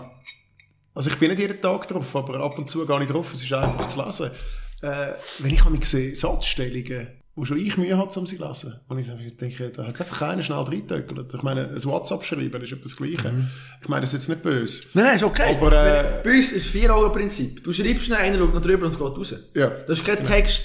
Aber bei einer guten Zeitung wird der fünfmal gegengelesen und Ja, klar, ja. noch zum äh, Schreibexperten, Ist- ist- Analyst und... Das ist im Print etwas anderes Ja. natürlich, aber online muss einfach so Ja. schnell gehen. Tag, müssen die Ersten sein, oder? Ja. Nachher, logisch ist noch, Ja. Eben an sich, ist nachher, ja, ist nicht immer, Aber ihr erreicht das Ziel, das ihr wollt. Das ist ja schlussendlich ein Klick. Weil ich weiss Ja, klar, zum Beispiel ja. nicht, dass der Embolo gespielt hat. Aber ich weiss, dass er Ah, worden ist aus der Startbank. richtig, ja. Und nachher natürlich die meisten sagen nachher, was mit Fußball interessieren, Blick hat den Scheissdreck geschrieben. Aha, Ja, Fake aber- News. Und ich meine, das ist auch wieder etwas, das... Aber bei all diesen Medien, bei all diesen Sachen, wie soll ich sagen, bei all diesen Berichten, die berichtet werden, Mhm. Ist es ein Tropfen auf den heißen Stein. Das weiss ich morgen nicht mehr. Wie von tausend Sachen, die du hörst. What the fuck. Das ist das Gleiche, wie wenn, keine Ahnung, gehen wir mal davon aus, der Blick wird schreiben, Franco Marvoli beim Koksen erwischt. Ich ma- mache jetzt ein krasses Beispiel. Jetzt stimmt das nicht. Jetzt stimmt das nicht. Oder? Also beleidigt, beweisen, es stimmt, Stimmt nicht. nicht. Äh, das hat sich jetzt einfach einer aus dem Finger gezogen. Jetzt gar nicht zum Blick und sagen, hey, mit Anwalt und alles, dann sagt der Blick, okay, wir müssen zurückrudern, wir müssen das richtig stellen. Das richtig stellen steht meistens 15 Mal kleiner. Jetzt musst du dir vorstellen, jetzt müsste jeder, der den ersten Bericht gelesen hat, benachrichtigt werden, dass Ja. es nicht stimmt. Aber Das will nicht du kannst heute einen Nicht. Post machen auf Instagram, den lese ich. Das heisst nicht, dass ich den morgen lese. Nein. Das ist irgendwo im fucking Feed Ja. drin. Das nächste, wenn ich Franco Maholi sehe, denke ich, hey, Koks. das ist doch- das ist doch der. Das ist ja, Koks. Genau, ja. Genau. Ja, und so ja. funktioniert die Welt. Voll. Ja, da hast du manchmal aber auch gewünscht, dass es nicht zur Öffentlichkeit wärst. Dass man dich nicht kennt. Dass du raus kannst und... Soll ich etwas sagen? Ja. Ich bin mein Leben lang der Franco gewesen. Ja. Überall, wo ich hingehe. Immer noch. Ich bin der Franco. Egal, ob mich die Leute kennen oder nicht. Und ich habe mir gesagt, ich habe mir gewünscht, einmal einen Auftrag zu machen, wo ich nicht der Franco bin. Ich bin das Jahr Sammy Klaus gewesen. Nein. Also so voll, voll, Wenn ich nicht gewusst wer du eigentlich bist, ja. Mhm. Ja. Und ich habe mal wissen, wie performe ich, wenn ich nicht ich bin. Ja. Ich kann sagen, was ich will, schlussendlich, oder? Das war cool gewesen. Ich habe den Job nur gemacht, weil ich einfach mal sagen, einmal verkleidet sein. So, ja, ich bin einfach Sammy Klaus. Und das Lustige war, eine Gage, die sie mir gezahlt haben, ist natürlich einfach auch nicht der Franco gewesen. Aha, sie haben der gesagt, Sammy die Gage ist einfach die vom Sammy Klaus. Ich habe gesagt, die Gage spielt mir keine Rolle. Ich will eigentlich nicht einmal eine Gage. Aber ich will einmal, und der Kollege war dann noch der Schmutzli gewesen, wir sind dann zusammengegangen. Geil. Hatten so den Plausch gehabt. Weil, ich bin der Sammy Klaus gewesen. Du bist nicht irgendwie... Nein, und das Der- ist, der äh, ja, das ist cool. Sonst bist du halt immer so ein bisschen, okay, kannst nicht alles sagen, sollst nicht alles sagen, musst ein bisschen schauen. Und vor allem ist nachher sofort alles in den Medien. Ja, nächstes Jahr mache ich wieder Klaus. Ah, das ist gut, ja. Ja, Ja, das ist geil, das ist gut. Man kannst du für Kinder Freude machen. Ja. Oder sie verschrecken. Sie verschrecken dann, ja. ja, ja. Nein, aber auch in der Öffentlichkeit nehme ich auch für die Familie manchmal schwierig. Wenn du brutal kritisiert wirst, für so Umfeld, oder wie haben sie es auch aufgenommen? Ja, ich glaube, weißt, mittlerweile bin ich, ähm, schaffe ich in einem Business, wo ich nie kritisiert werde. Also es ist jetzt auch nicht so, dass ich extrem viel kritisiert worden bin. Es gibt ein paar Geschichten als Sportler. Nach dem Sport ist das eigentlich eher abgeflaut. Es ist jetzt, ich, auf meinen sozialen Medien komme ich jetzt nie negativ. Hasskommentare und Wenn so. ich, nein, so Shitstorm oder so habe ich eigentlich noch nie erlebt. Äh, muss ich ganz ehrlich sagen, äh, meine Frau hat mich kennengelernt, sie hat nicht gewusst, wer ich bin. Ernsthaft? Ja, für sie ist das alles so ein bisschen neu, was Ja. passiert, auch jetzt noch. Äh, sie findet das okay, aber sie ist eh nicht der Mensch im Hintergrund. Mhm. Ähm, und ich bin ehrlich gesagt auch nicht so äh, scharf drauf, mit ihr jetzt mega in der Öffentlichkeit zu sein. Also, Ich nehme mich selber oder so ist nicht äh, dein oberstes Ziel. Nein, ich so- habe ich hab viele Home Stories abgesagt, weil ich immer das Gefühl hatte, einfach nur eine Home Story finde ich zu langweilig. Und darum habe ich auch niemandem gesagt, dass erst, als das Kind auf der Welt war, ist das irgendwie mal rausgegangen. Ich meine, das kannst du ja nicht verheimlichen. Aber ich finde irgendwie so, wenn du eine Home Story machst, muss sie noch einen tiefen Hintergrund haben, so eine andere Geschichte. Weißt du, so, keine Ahnung, ähm, Franco Marvoli baut äh, eine Schule in Afrika als Beispiel Ja. oder so. Äh, und dann kannst du eine Geschichte machen über mich, meine Frau, meine Du Tochter. lebst, was, es, Genau. du für einen dann macht es für mich ein bisschen Sinn. Aber jetzt Ja, so aber ein Foto, einfach ein ein Foto Foto im Whirlpool oder so, Ja, nein. oder auf dem Sofa. Nein, gibt's nicht. Nicht, ist nicht, äh, ist nicht deine Welt von dem her. Also, nicht meine Welt. Also, ja. Du hast vielleicht gewisse Sachen gemacht in der Vergangenheit, wo du gedacht hast, wie du nicht können Nein sagen. Heute Mhm. kann ich wirklich äh, auch Nein sagen. Ich habe auch letzten äh, Flavia Schnittler gesagt, ich habe, nein, ich möchte keine Geschichte machen mit meiner neuen Freundin. Mhm. Ja. Habe ihr aber auch, ich, sie ist ja cool, ich mag sie sehr gerne. Ich Ja. habe ihr gesagt, du, ist mir einfach zu wenig Fleisch am Knochen. Einfach nur so eine neue Freundin. So. Dann sage ich wieder, es ist die Frau von meinem Leben und in zwei Jahren ist Ja. sie vorbei und dann äh, Also irgendwann... du hast noch etwas daraus gelernt. Ja, sicher, ja. Oder? ja. Dass du eben nicht mehr herstehst in der Öffentlichkeit und sagst so und so und nachher musst du plötzlich... Ja, ich meine, Das ist schon krass, eben 2018 zum Beispiel, oder eben mit, mit dieser fast... mit dieser Verlobung, die eigentlich schon gesehen, man hat echt das Gefühl gehabt, eben, es, sei, äh, es kommen die Kinder und so weiter. ja, Und ich nachher... gemeint. eben, eben genau das, ich meine, eben aus- so etwas, ich meine, ich meine auch, das... Das sind halt Sachen, die passieren. Weißt, ich meine, äh, schau den Blick an. Du kannst jeden Tag aufschlagen und jeden Tag hat es ein Training drin. Und immer Ja, sagst du, wieso, ja. was, die haben sich getrennt? Nein, klar. Die trinken alle beim Schießen. Aber wür- würdest du sagen, so etwas, das ist eine größere Niederlage als im Sport? Nein. Würdest du nicht sagen? Würdest Nein, es ist, es ist im Moment. Ich meine, ist jetzt nicht so, dass ich in Peking gesagt habe, äh, Judy Hund Hopser so, wir haken es ab, oder? Dann bist vielleicht mal, äh, dann ist vielleicht der Rot wie das Bier dein bester Freund in dem Moment. Äh, das ist übrigens bei einer Training nicht anders. Das würde mich jetzt verwundern, wenn einer würde sagen, das habe ich gesehen, oh. Ja. Ja, ich meine, es ist schon noch tiefgründiger gegangen. Ich meine, ich habe herausgefunden, dass meine Frau, also meine Ex, einfach kein Kind will und so. Das war immer ein Thema gewesen und dann habe ich mir sagen, komm, mir verarscht fast. Klar ist mir scheiße gegangen. Oder? Das ist eine Woche, zwei, ist das nicht so lustig Bist du gewesen. nachher auch weg, oder? Ja, ich bin logisch. Ich meine, ich stehe schnell wieder auf. Äh, ich bin ein emotionaler Mensch. Ich habe es nicht verstanden, aber es ist mir heute auch absolut, auf Deutsch gesagt, scheiße gegangen, weil ich habe nach vorne geschaut. Ich habe da nicht lange antrauern. Das ist, äh, der Fakt ist, es ist so, wie es ist. Punkt. Ich kann nicht zwingend sagen, du machst jetzt Kind. Nein, Ja. es ist so. Und äh, das stört mich ähm, relativ kurz. Es ist deftig. Äh, und dann ist das plötzlich wieder so. Ja, schaust nach vorne. Ich meine, es ist Freust du auf die Sachen, die, die kommen, oder? ja, das Hinterher ist immer so, ja, wie viele Fehler habe ich gemacht in meinem Leben? Ja. Du auf den Erfolg von früher kannst du auch nicht mehr kaufen, 10'000, theoretisch, nein. Und Also- dann, dann musst du sagen, soll ich mich jetzt das Leben lang entschuldigen für die Fehler, die ich Mhm. gemacht habe? Nein, ich lebe eigentlich mein Leben, die Lebenszeit Mhm. ist doch begrenzt. Und nach dem Training ist jetzt so ein spezieller Moment gekommen, du hast durch die Velotour gemacht und du hast noch erzählt gehabt, aber jetzt komme ich wieder mal mit von, in das Zitat, das du auch nicht gesagt hast, keine Ahnung, dann hast du gesagt, es sei eben ein wichtiger Moment gewesen dort. Plötzlich hast du gemerkt, hey, ich habe keine Verpflichtungen mehr, und du auf dieser Reise bist gesehen. Ich stelle mir noch, also jetzt noch nie erlebt so eben, darum stelle ich mir schon ein schönes Gefühl vor, wenn man so mal, Also ich muss dir sagen, das ist, ähm, ist es Freiheit? Freiheit ist für mich ein Wort gewesen, wo, obwohl ich frei war, habe ich immer das Gefühl gehabt, also in dem Moment, muss ich anders sagen, in dem Moment habe ich gemerkt, ah, das ist Freiheit. Ich habe das in Afrika auch bei meiner Tour erlebt, das ist äh, im 18. gewesen, anfangs, ja. Äh, du fahrst und du hast immer noch Gedanken, okay, oh, warte, E-Mails muss ich noch checken, äh, warte jetzt mal schnell, muss ich mal schauen, da, was ist passiert, hat er schon geschrieben, oh, da hat mir jemand geschrieben, den muss ich noch zurückschreiben. Also du hast hunderte Sachen, also ich weißt, Medien und äh, all die Gadgets, die wir heute haben, vereinfachen das Leben, aber sie geben so viele Möglichkeiten, dass du dich wieder verplanst mit all dem. Oh, mit dem habe ich schon lange nicht mehr abgemacht. Oh, der ist sicher hässlich, weil er mir nicht zurückgeschrieben hat. Also alles so Sachen. Und das belastet dich jeden Tag, auch wenn du es nicht merkst. Es ist eine kleine Last. Da bin ich irgendwie vier, fünf Tage durch die Gegend gefahren, weißt du, total monoton.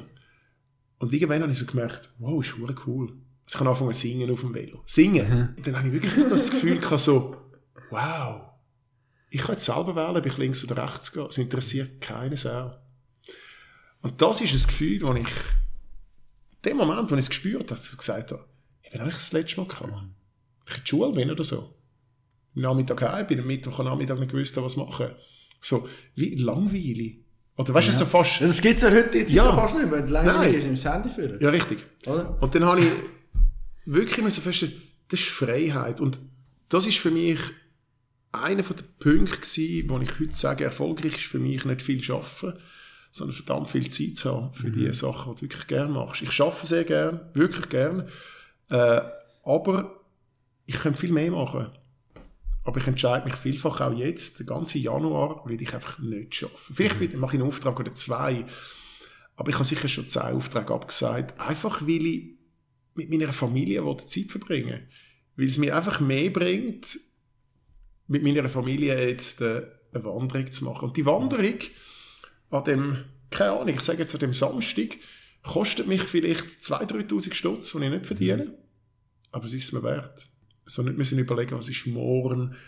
Oder, komm, wir gehen jetzt heute mal, aber wir müssen schon schauen, wie morgen, wenn wir das einpacken, das, wie morgen muss ich schon wieder, das ist Stress. Und ich glaube einfach, dass die meisten Leute so leben. Also sie mhm. freuen sich aufs Wochenende, wissen aber am Sonntag schon wieder Scheiße, am Montag muss ich arbeiten. Oder am Sonntagmorgen schon wieder an, sie wissen, Richtig. ich muss morgen früh auf. Oder? Richtig. Und du kannst ja nicht mhm. einfach nur arbeiten. Ich möchte mein Leben, heute ist es so, dass ich sage, jeden Tag etwas Spannendes. Mhm. Ich habe mich jetzt gefreut auf das Interview. Ich habe mir die Zeit auch genommen. Ich habe das am Anfang schon gesagt, das ist für mich immer wieder so ein, ein Schritt zurück in mein altes Leben, wo sehr positiv kann sein. Also es gibt mir auch zum Nachdenken, wo ja, es ist wie wenn ich meine Biografie würde lesen würde. Ja. Nicht, dass ich jetzt scharf bin. Also, aber schreibst du mal eine Biografie? Ich habe, ich habe sehr viel das geschrieben. Buch, so ich habe übrigens auch schon angefangen, ein Buch zu schreiben über meine Afrika-Reise. Mhm. Aber es ist, ich habe das mehr einfach auch für mich geschrieben. Mhm. Also einmal, vielleicht gebe ich das irgendwann einmal raus. Ich habe jetzt nicht das Gefühl, dass es mir ein Schriftsteller muss werden. Das schreiben schon genug andere. Aber du bist aber talentiert, ich, aber wie sagt dir auch, wir lesen deine Texte gerne? Ist, ja ist das so? Boss, weißt du, sagen wir das ja. ja. Weißt du was? Ich, ich, schreibe, ich schreibe einfach. Der Andreas Käppeli ist ein Kumpel von mir, mittlerweile ein Freund. Ja. Mit ihm arbeite ich viel zusammen. Und er hat mal gesagt, ich lese deine Texte gerne. Dann habe ich gesagt, ja, meine Texte sind einfach, äh, meine Strategie dahinter mhm. ist, ich möchte so schreiben, dass jeder Mensch das versteht. Wenn also du ein hochgestochener, ich meine, du kannst jetzt irgendwie die Odyssee lesen, ja. oder? Wie viele Leute verstehen die Odyssee? Also bei der ersten Seite hören 50% auf lesen. Ja. Das ist aber eine hohe Kunst von der Literatur, oder? Das muss man, da muss man studiert, mhm. hat, so etwas lesen. Und ich denke so, nein, muss man nicht. Mhm. Aber ich gebe Möglichkeiten, meine Texte versteht jeder. Wenn du die Biografie von Peter Sagan liest, dann wirst du sagen, ich habe Kritiker gehört, die gesagt haben, es ist so einfach geschrieben, weißt du, so nicht, nicht Aber ist nachher fast... Ja, aber ich kann jetzt sagen, weißt du was? Das ist einfach super einfach geschrieben. Genauso ja. wie er ist. Ja. Eins zu eins, so kenne ich ihn. Mhm lustig, Jetzt. unterhaltsam, mhm. simpel. Und in der Einfachheit liegt vielfach der Erfolg. Mhm. Wir überlegen viel zu weit. So viel, mhm. Und vielfach das, was du dir alles Sorgen machst, interessiert der andere nicht. Der andere liest das, weil er genau dich lesen will und nicht mhm. irgendeinen Schriftsteller. Das ist aber genau das, was nachher die du verstellen und vielleicht noch extra als Fremdwort einbaust und das Gefühl hast, ja. weißt der andere hat das Gefühl, ich sei auch hure gescheiter wenn ich ja, das Aber du musst authentisch sein. Ja, sorry, du. Komm mal, das Käpper ist lustig, er hat mal einen Text von mir äh, in ein Booklet mhm. da. Und zwar ist es mir darum gegangen, äh, Käppeli fragt Marvulli, hat es mal gegeben. Mhm. Hat, ich habe ihm gesagt, stell mir doch einfach Fragen, ich schreibe dir etwas drüber. Mhm. Und am Schluss äh, habe ich die geschrieben und er hat die, so wie ich sie geschrieben habe, eins zu eins kopiert in das Booklet, mit Fehlern. Und hinten dran, dran geschrieben, ähm, falls Sie einen Fehler finden, dürfen Sie ihn behalten. Oder? Und dann muss ich sagen, ja, es ist authentisch. Ich meine, jeder, jeder, jeder Post, den ich heute lese, mhm. kostet einfach dreimal mehr Zeit, wenn er richtig korrigiert ist und Satzstellungen ja. und alles. Hast du die Zeit? Ist es dir das wert, die ja. Zeit zu investieren? Als Aber Journalist vielleicht schon. Absolut, musst schon, weil das ist ja, dein Produkt, du willst genau. für das. Also wenn das Aber, nicht, oder der Text aber ist ja so geschrieben, dass du nämlich die Schreibfehler kannst lesen Ja, klar. Und beim Tippen auf dem Handy geht das auch. Wenn der wenigste fällt jetzt auf, also hast du eben komplizierte Wörter, bis ja. so noch ein Doppel-L wäre oder so. Ich glaube, viele überlesen es eben noch. Ganz viele das nutzen auch Wörter, die sie gar nicht verstehen, mhm. aber sie passen rein. Ja, und haben schon mal gehört, dort noch gut, ja, voll, genau. komm, brauche ich mal, aber haben nicht mal genau. Bedeutung, ja. Bedeutung kennen sie nicht. ein englisches Wort, das ja, genau. jetzt gerade in ist, ja, nein. Rein, ich, ich, glaube, Einfachheit ist, äh, entlastet unser Leben. Mhm. Einfachheit. Absolut. Ich arbeite heute auch so. Ich mache keine Verträge, ich mache alles telefonisch, ich mhm. schreibe nicht viele E-Mails, ich bin mit den Leuten auf einer Vertrauensbasis. Ich sage ihnen los, das willst du, das bringe ich dir, alles andere. Mhm. Musst jetzt wirklich noch einen Kostenvoranschlag, eine Rechnung, musst noch yeah. ein Beweis stellen. Und, und denke ich mir so, mhm. Das ist so viel Arbeit, die du und ich mir machen. Wenn wir einmal zusammen geschaffen haben und das funktioniert, dann werden wir lang zusammen arbeiten. Ja. Du sparst Zeit, ich spare Zeit und es ist einfach. Jedem ist geholfen schlussendlich. Ja. und das kommt genau, die Einfachheit kommt bei vielen Kunden bei mir auch über, wenn ich ihnen probiere zu erklären, wieso die Einfachheit so wichtig ist. Mhm. Die sagen dann, ja, weißt du, musst 15 Mal den Sponsor erwähnen und Ja. äh, 12 Mal das. Dann sage ich, lass jetzt mal schnell. Das ist eine Veranstaltung. Man kann zu viel reden, man kann zu wenig reden. Ich sage es so viel mal, wenn ich das Gefühl habe, es passt, es passt gerade in den Kontext rein. Oder? Wenn ich zum Beispiel sage, ja, das Ziel ist der grosse Migros-Bogen, den wir da ba, ba. Und Migros, übrigens, danke vielmals für alle Gratis-Startplätze. Äh, äh, das Migros Kulturprozent, das uns jedes Jahr unterstützt, dann bringe ich das. Absolut. Aber jetzt müssen sie sagen, so, jetzt sind wieder 15 Minuten vergangen. Wir bedanken uns für den Sponsor. Nein. Das ist das geile Hockey-Match. Spielt Ja. letztes Hund, der Hockey schaut. Ja.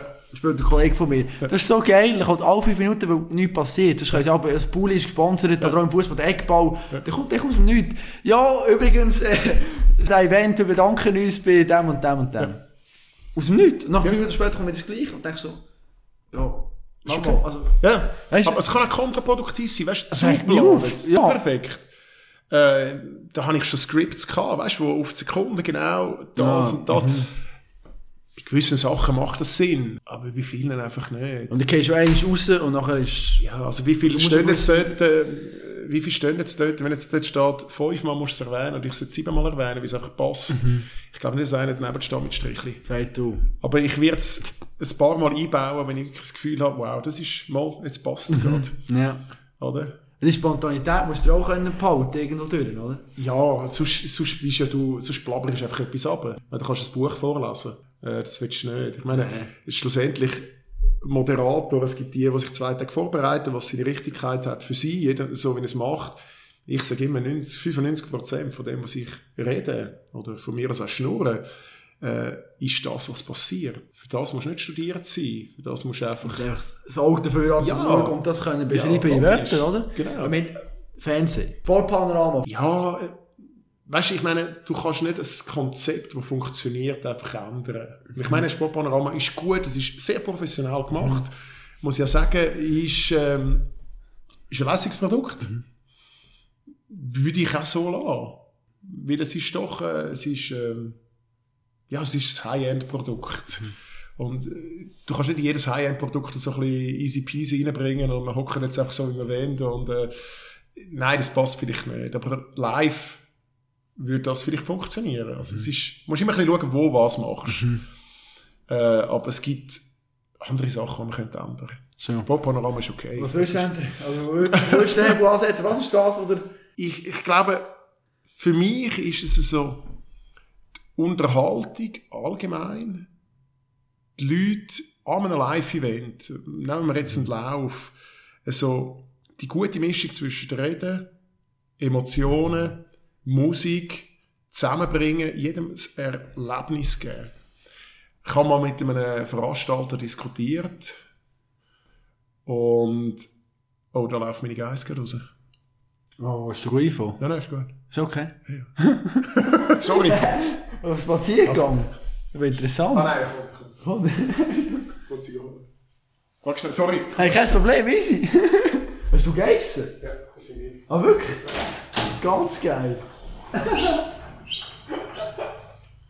geh wieder vor. Wo still? Tristan Morgen. Ah. Er hat jetzt gerade aufgehört. Er ist ein Bankprofi, gewesen. er hat acht Jahre bei mir gewohnt. Der schaut auf... Ah, schau dir auf dein Ding. Ja, wenn es auf eine Gemeinschaftswiese da hinten. Aha, okay.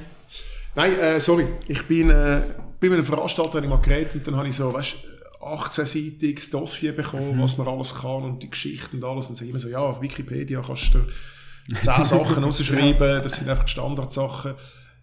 Ich habe gesagt, weißt du, was ist das Schönste? Und da habe ich die Empathie als Moderator oder als Speaker, bin ich ja selber auch Läufer, Sportler, aber auch Veranstalter, Teil. Also ich bin so ein bisschen das Mittelding, ich bin der Hybrid. Ja. Und dann habe ich gesagt, weißt du, was ist das Schönste an einem Marathon? Das allerschönste Gefühl, wenn du ins Ziel kommst und deinen Namen hörst. Das stimmt auch Wenn so, du ja. persönlich begrüßt wirst. Jetzt gehen wir davon aus, wir haben einen Lauf mit 3000 Läufern. Es ist meine Aufgabe und Ziel, 3000 Namen zu sagen. Scheißegal, was ich sonst für Informationen gebe. Mhm. Aber ich kann dir sagen, von diesen 3000 Leuten bedanken sich 1500 Mhm. persönlich bei dir. Hey, danke Franco. Danke. Und das heißt, du wirklich probierst jeden Namen, der Wenn ein Vorlauf, 100 Meter vor dem Ziel, sehe ich nehme schon, wo kommen. Ja. Oder ich sehe sie auf den Nummern. Mach aber zu jedem noch einen Spruch. Weißt du, sage ich, hey, Hans-Uli, nicht pressieren, du hast es geschafft, es sind noch 50 Meter, geniessen es. Ja. Das ist dein Moment. Klar, ab und zu kommen vielleicht 20 miteinander rein, dann hast du nicht jeden Namen. Ja, voll. Und dann hat er so überlegt, weißt, was man alles kann sagen. Und ich habe ihm gesagt, los jetzt. Die Leute, die im Ziel hören, die sind nicht vier Stunden dort. Nein. Oder? Wenn ich jetzt für die müsste reden, die eine Stunde dort sind, müsste ich ja eine stündige Geschichte erzählen. Und alle, die ins Ziel kommen, also die Hauptakteure, würden immer nur einen kurzen Teil von dieser Geschichte hören. Mitbekommen, ja. Wenn ich jetzt den Namen von jedem sage, hat der Hauptakteur jedes Mal etwas Persönliches, aber der, wo der Zuschauer am Strassenrad steht, hat einfach nur Namen, Namen, Namen, Namen, Namen. Jetzt, was ist wichtiger? Es ist beides wichtig. Und darum musst du beides bisschen kombinieren. gerecht werden, ja. Mhm. Also muss ich mir gar nicht viel überlegen. Ich tue einfach mal alle Namen sagen. Und zu jedem Namen mit dem Publikum, ich tue das Publikum animieren, jeden willkommen zu heißen. So simpel wie es ist, ist das ein Erfolgsrezept. Bei den meisten Volksläufen, bei den meisten Volksvelorennen. Die haben Freude. Die kommen nachher und sagen, hey Franco, danke, es war so cool. Gewesen. Aber da fällt immer irgendetwas ein. Ja, Schon. ja, in 90% der Fälle habe ich, äh, ich, ich sage, das, es klingt jetzt blöd und eigentlich sollte ich das gar nicht erzählen. Ich sage meinen Kunden immer, alles, was ich wissen muss, hat auf einem A4-Blatt Platz. Wenn es mehr als ein A4-Blatt ist, Ja. weiß ich es nicht. Es klingt jetzt arrogant und blöd, aber die Zeit daheim zu hocken, irgendwo auf dem Sofa und etwas zu lesen, wo du noch nicht siehst. Ich gehe meistens, wenn sie sagen, am 8. Uhr dort sind, bin ich am 6. Uhr dort. Ich schaue mir alles an, ich tue mich reinleben in das Ganze. Und das meiste ist spontan. Auf der Zugfahrt auf Bern tue ich mir, mache ich die Augen zu und überlege mir so das ganze Szenario, was aussehen. passiert, wie, Mhm. wie sieht es aus. Und wenn du dort bist, dann gehst du mit den Helfern reden, die am Aufbauen sind und der erzählt dir dann, Gott verdammt, heute Morgen hat so unseren Torbogen weggewindet. Ja. Den Sieg haben wir zweimal müssen anmachen, wir haben extra müssen Gewicht holen. Das ist eine Geschichte. Aber das steht nicht auf Wikipedia, oder? Nein, da musst du eben vor Ort sein, ja. Genau. Und genau so Sachen finde ich spannend. Anders zu sein, weißt du, einfach so ein bisschen, und eben simpel. Also simpel heisst für mich nicht schlecht. Simpel heisst für mich genauso, wie es die meisten Leute gerne hätten. Oder? Gar nicht so hochkomplex. Ja, Es interessiert niemand, wie viel Speicher ein Rad hat. Ja, nein. Nein, ja. Oft ist wirklich nur die Freaks. Ja, aber das ist Veranstaltungen richtig. nur- Aber dann ist es ein Podiumsgespräch zum Genau. Beispiel, wo es um, um die Aerodynamik von Rädchen geht. Ja. Dann kannst, dann kannst du so Sachen bringen. Dann musst du natürlich auch noch anderes Wissen haben. Ich habe auch schon Sachen moderiert, wo ich gesagt habe, hört, einfach das, ich, letztens habe ich für den Motor- und äh, äh, Motorrad- und Autoverband habe ich eine Gala moderiert. Und als ich aufgekommen bin, habe ich gesagt, hört, ich frage mich selber, wieso ich da bin. Ja. Weil ich habe mit Motoren überhaupt nicht am Hut. Ich habe mit Sport viel am Hut, aber mit Motoren nicht. Und dass ich euch kann sagen, ich habe ein Trauma, ich habe als Kind kein Töffel dürfen. Einfach, dass ich das mal gesagt habe, falls ich irgendetwas Falsches sage über Motoren. Dann würde ich mir das verzeihen. Aber Ja. dann ist es klar, hast du gesprochen. Oder? Ja, es ist wie klar, ja. Ich habe ihnen gesagt, ich kann es nicht. Dann gibst du noch etwas von denen und Genau. Preis. Genau. Was auch immer cool Und am. Ende vom Abend habe ich gesagt, ich habe mein Wissen über Motoren verdoppelt am heutigen Abend. Ich habe aber die eingesetzt, die eine Ahnung haben. Oder? Und dann kann ich auch sagen, lanciert, ja. ganz banal, ganz banal, äh, PS zum Beispiel, oder? Dann stelle ich eine Frage, wo ich als Nichtwissende jemanden frage, der ein Profi ist. Und der erklärt mir es dann einfach. Also eigentlich kann ich meine Fragen beantworten. Alle anderen haben es gewusst, oder? Ja, aber- es kommt, ja, es kommt einfach rüber. Ja, klar. Wenn der Veranstalter weiss ja auch, oder sprich, der erwartet sehr wahrscheinlich nicht, dass da... Nein, sonst hätte er einen anderen Ein gebucht. Formel 1, Ex-Formel 1 Fahrer, oder? Genau. Hey, komm. Ähm, Berlin, du hast vorhin aufgegriffen, es hat auch noch eine Frage an dich. Und zwar, will sie von dir wissen? Was möchte er, abgesehen vom Sport, in seinem Leben noch erreichen, was er bis jetzt noch nicht erreicht hat und auch nicht weiß, ob er das jemals wird erreichen? Das ist nicht, ähm, nicht gesagt, dass ich noch, noch mal ein Kind habe oder eben irgendetwas Sportliches, sondern wirklich irgendetwas, wo er in seinem Kopf inne hat, wo er weiß, er müsste jetzt daran arbeiten, ähm, um das irgendwann, irgendwann können sagen, okay, ich bin zufrieden, ich habe das erreicht, ist gut. Ja, es ist jetzt äh, bin ich gerade ein bisschen äh, so spontan zu antworten. Das sind so Fragen, die du wirklich musst überlegen musst. Es, es gibt etwas, was ich Belinda kennengelernt habe, habe ich ihr glaube, zwei, ich habe zwei, drei Fragen gestellt, bevor wir überhaupt, wir sind ja sympathisch gewesen und Ja. alles, alles gut, aber ich habe gesagt, schau, bevor wir die Fragen nicht beantwortet hast, äh, was ist das Ziel in deinem Leben? Mhm. Hat sie gesagt, ja, Familie, glücklich sein und so. Und äh, sie würde gerne mal mit einem, so mit einem Büssli so eine Weltreise machen. Mhm. Und dann habe ich gesagt, okay, kannst du dir auch vorstellen, zu mir zu ziehen? Dann hat sie gesagt, ja, es ist nicht ganz einfach, ich bin gerne in den Bergen, aber äh, wenn alles stimmt, dann ja. Und dann habe ich gesagt, gut, jetzt können wir weitermachen. Das mit dem Büssli, mit der Reise, es ist so, mit 100 Leuten fragst, sagen wahrscheinlich 99, ja, Weltreise würde ich gerne machen. Und äh, am Schluss macht es 1% Macht's ja, und so. Das ist schon lange in, in meinem Hinterkopf. Äh, ich möchte nicht bis 65 arbeiten. Ich bin auch jetzt, ähm, ich lebe sehr normal, oder wir leben sehr normal, äh, nicht auf riesigem Fuß. Äh, ich bin jetzt schon am vor, wie soll ich sagen, vororganisieren, dass wir sicher mal eine längere Reise werden machen. Äh, ich kann mir sogar vorstellen, dass wir es mit dem Büsschen mit dem Velo machen. Wirklich Krass. so. Ja. Und gleichzeitig vielleicht eben auch Material für ein Buch würden sammeln. Für mich ist es das. Also mit meiner Familie ein richtig geiles Abenteuer. Und zwar ein Abenteuer, das nicht anfängt und aufhört, sondern es fängt einfach mal an. Das ist ja schon, Familie ist schon Ja, ein Abenteuer. absolut. Aber ich möchte nicht sagen, wir gehen zwei Monate, dann muss ich wieder zurück sein. Ich möchte können sagen, und das ist sehr schwierig, weil ich kann dir nicht sagen, ob ich in dem Moment dann auch wirklich können loslassen kann. Also einen Monat das zu machen, ist eins. Ähm, gerade letztens über eine Familie gelesen, die irgendwie zwölf Jahre unterwegs war und drei Kinder bekommen hat während der Veloreise um die Welt. Ich wünsche mir, dass wir so unabhängig können werden so wenig Verantwortung oder so müssen haben, dass wir das können schaffen können, mal eine Zeit lang einfach das Leben zu leben, ohne jetzt gross müssen überlegen. Also die Freiheit, Ja. wo ich so ansatzweise auch schon wieder entdeckt habe, ohne Verpflichtungen, ohne nichts. Das heisst nicht einfach nichts machen den ganzen Tag, sondern für mich würde das wie heißen, schlag dich durchs richtige Leben durch. Mm, Ich stelle mir das sehr challenging vor. Eindrücklich noch, ja, je nachdem.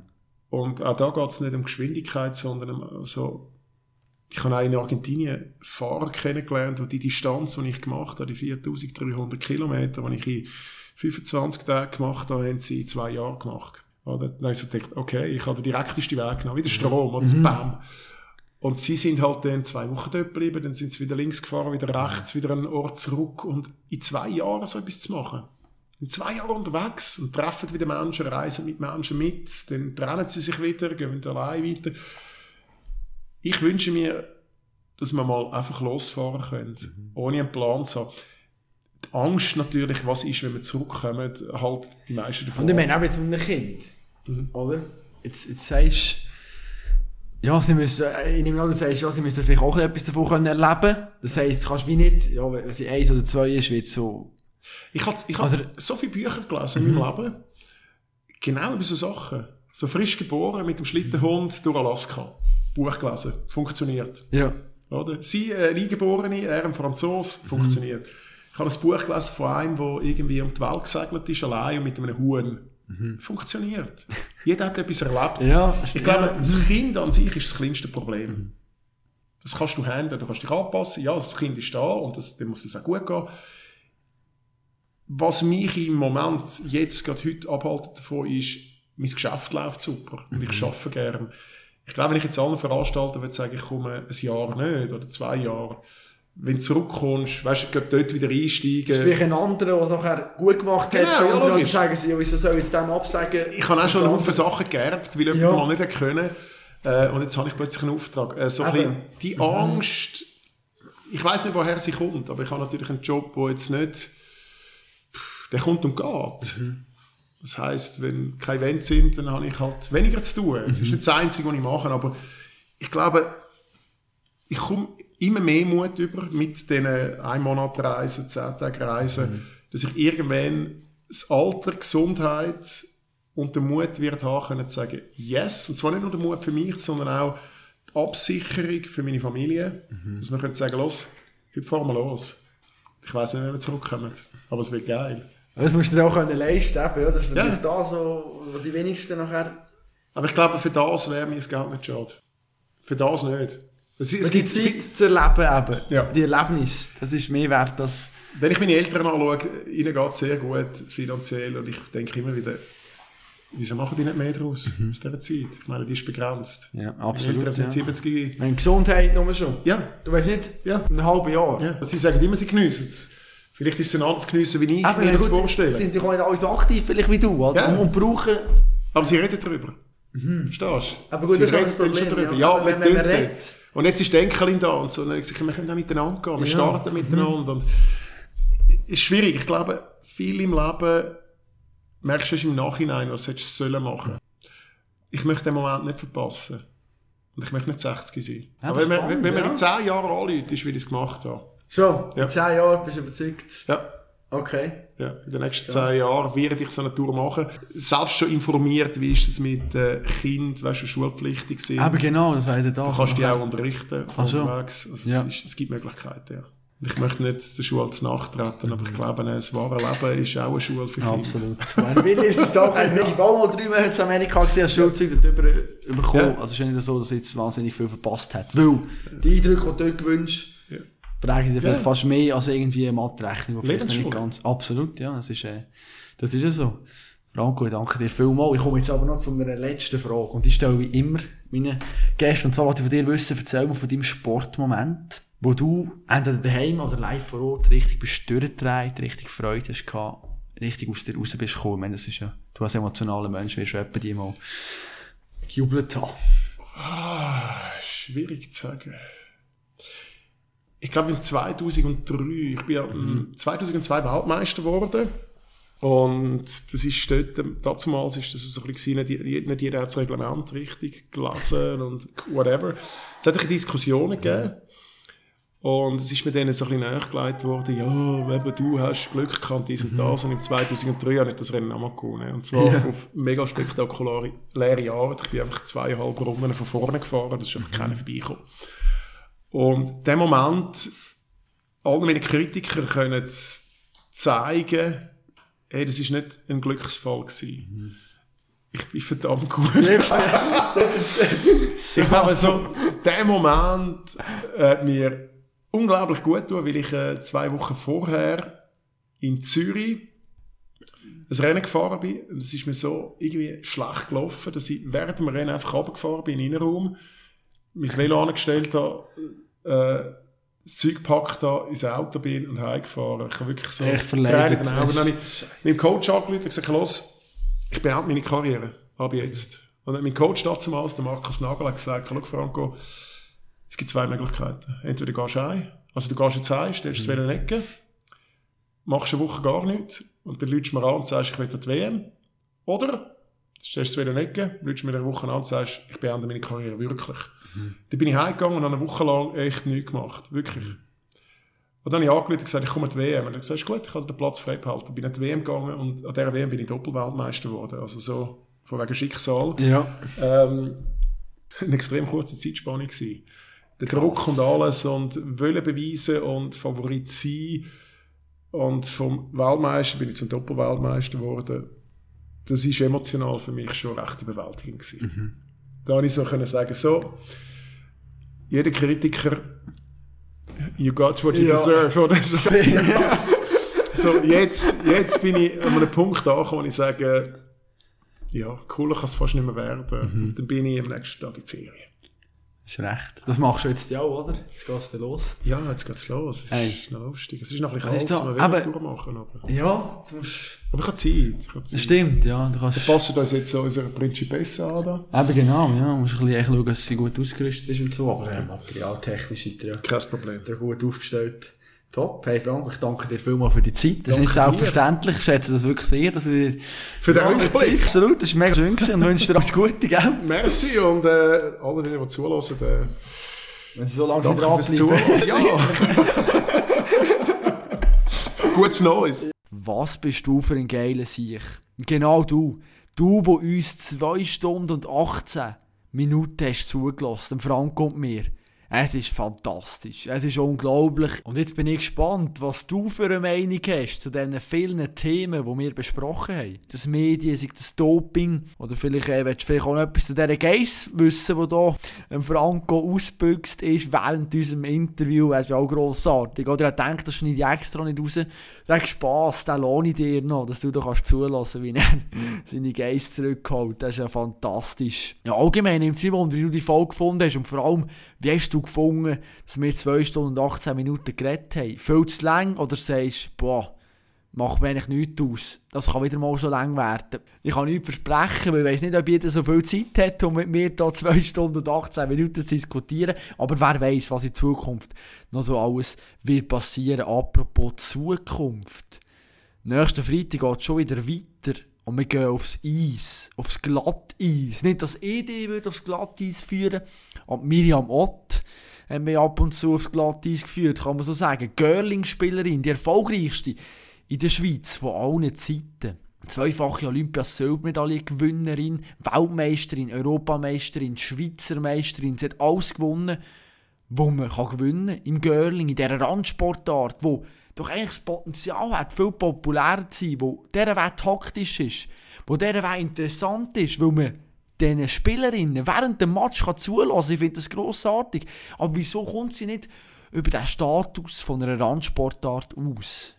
Das und noch viel mehr habe ich von Miriam wissen und du kannst es gleich anlassen. Ich hoffe, du schaltest auch dann wieder rein und lässt mir zu. Vielleicht nicht im Ganzen so lang, aber es wird auch wieder auf jeden Fall sehr, sehr interessant. Danke dir vielmals für deine Treue. Schön, dass du reingelassen Und jetzt wünsche ich dir noch einen ganz guten Tag. Mach's gut und bleib sportlich.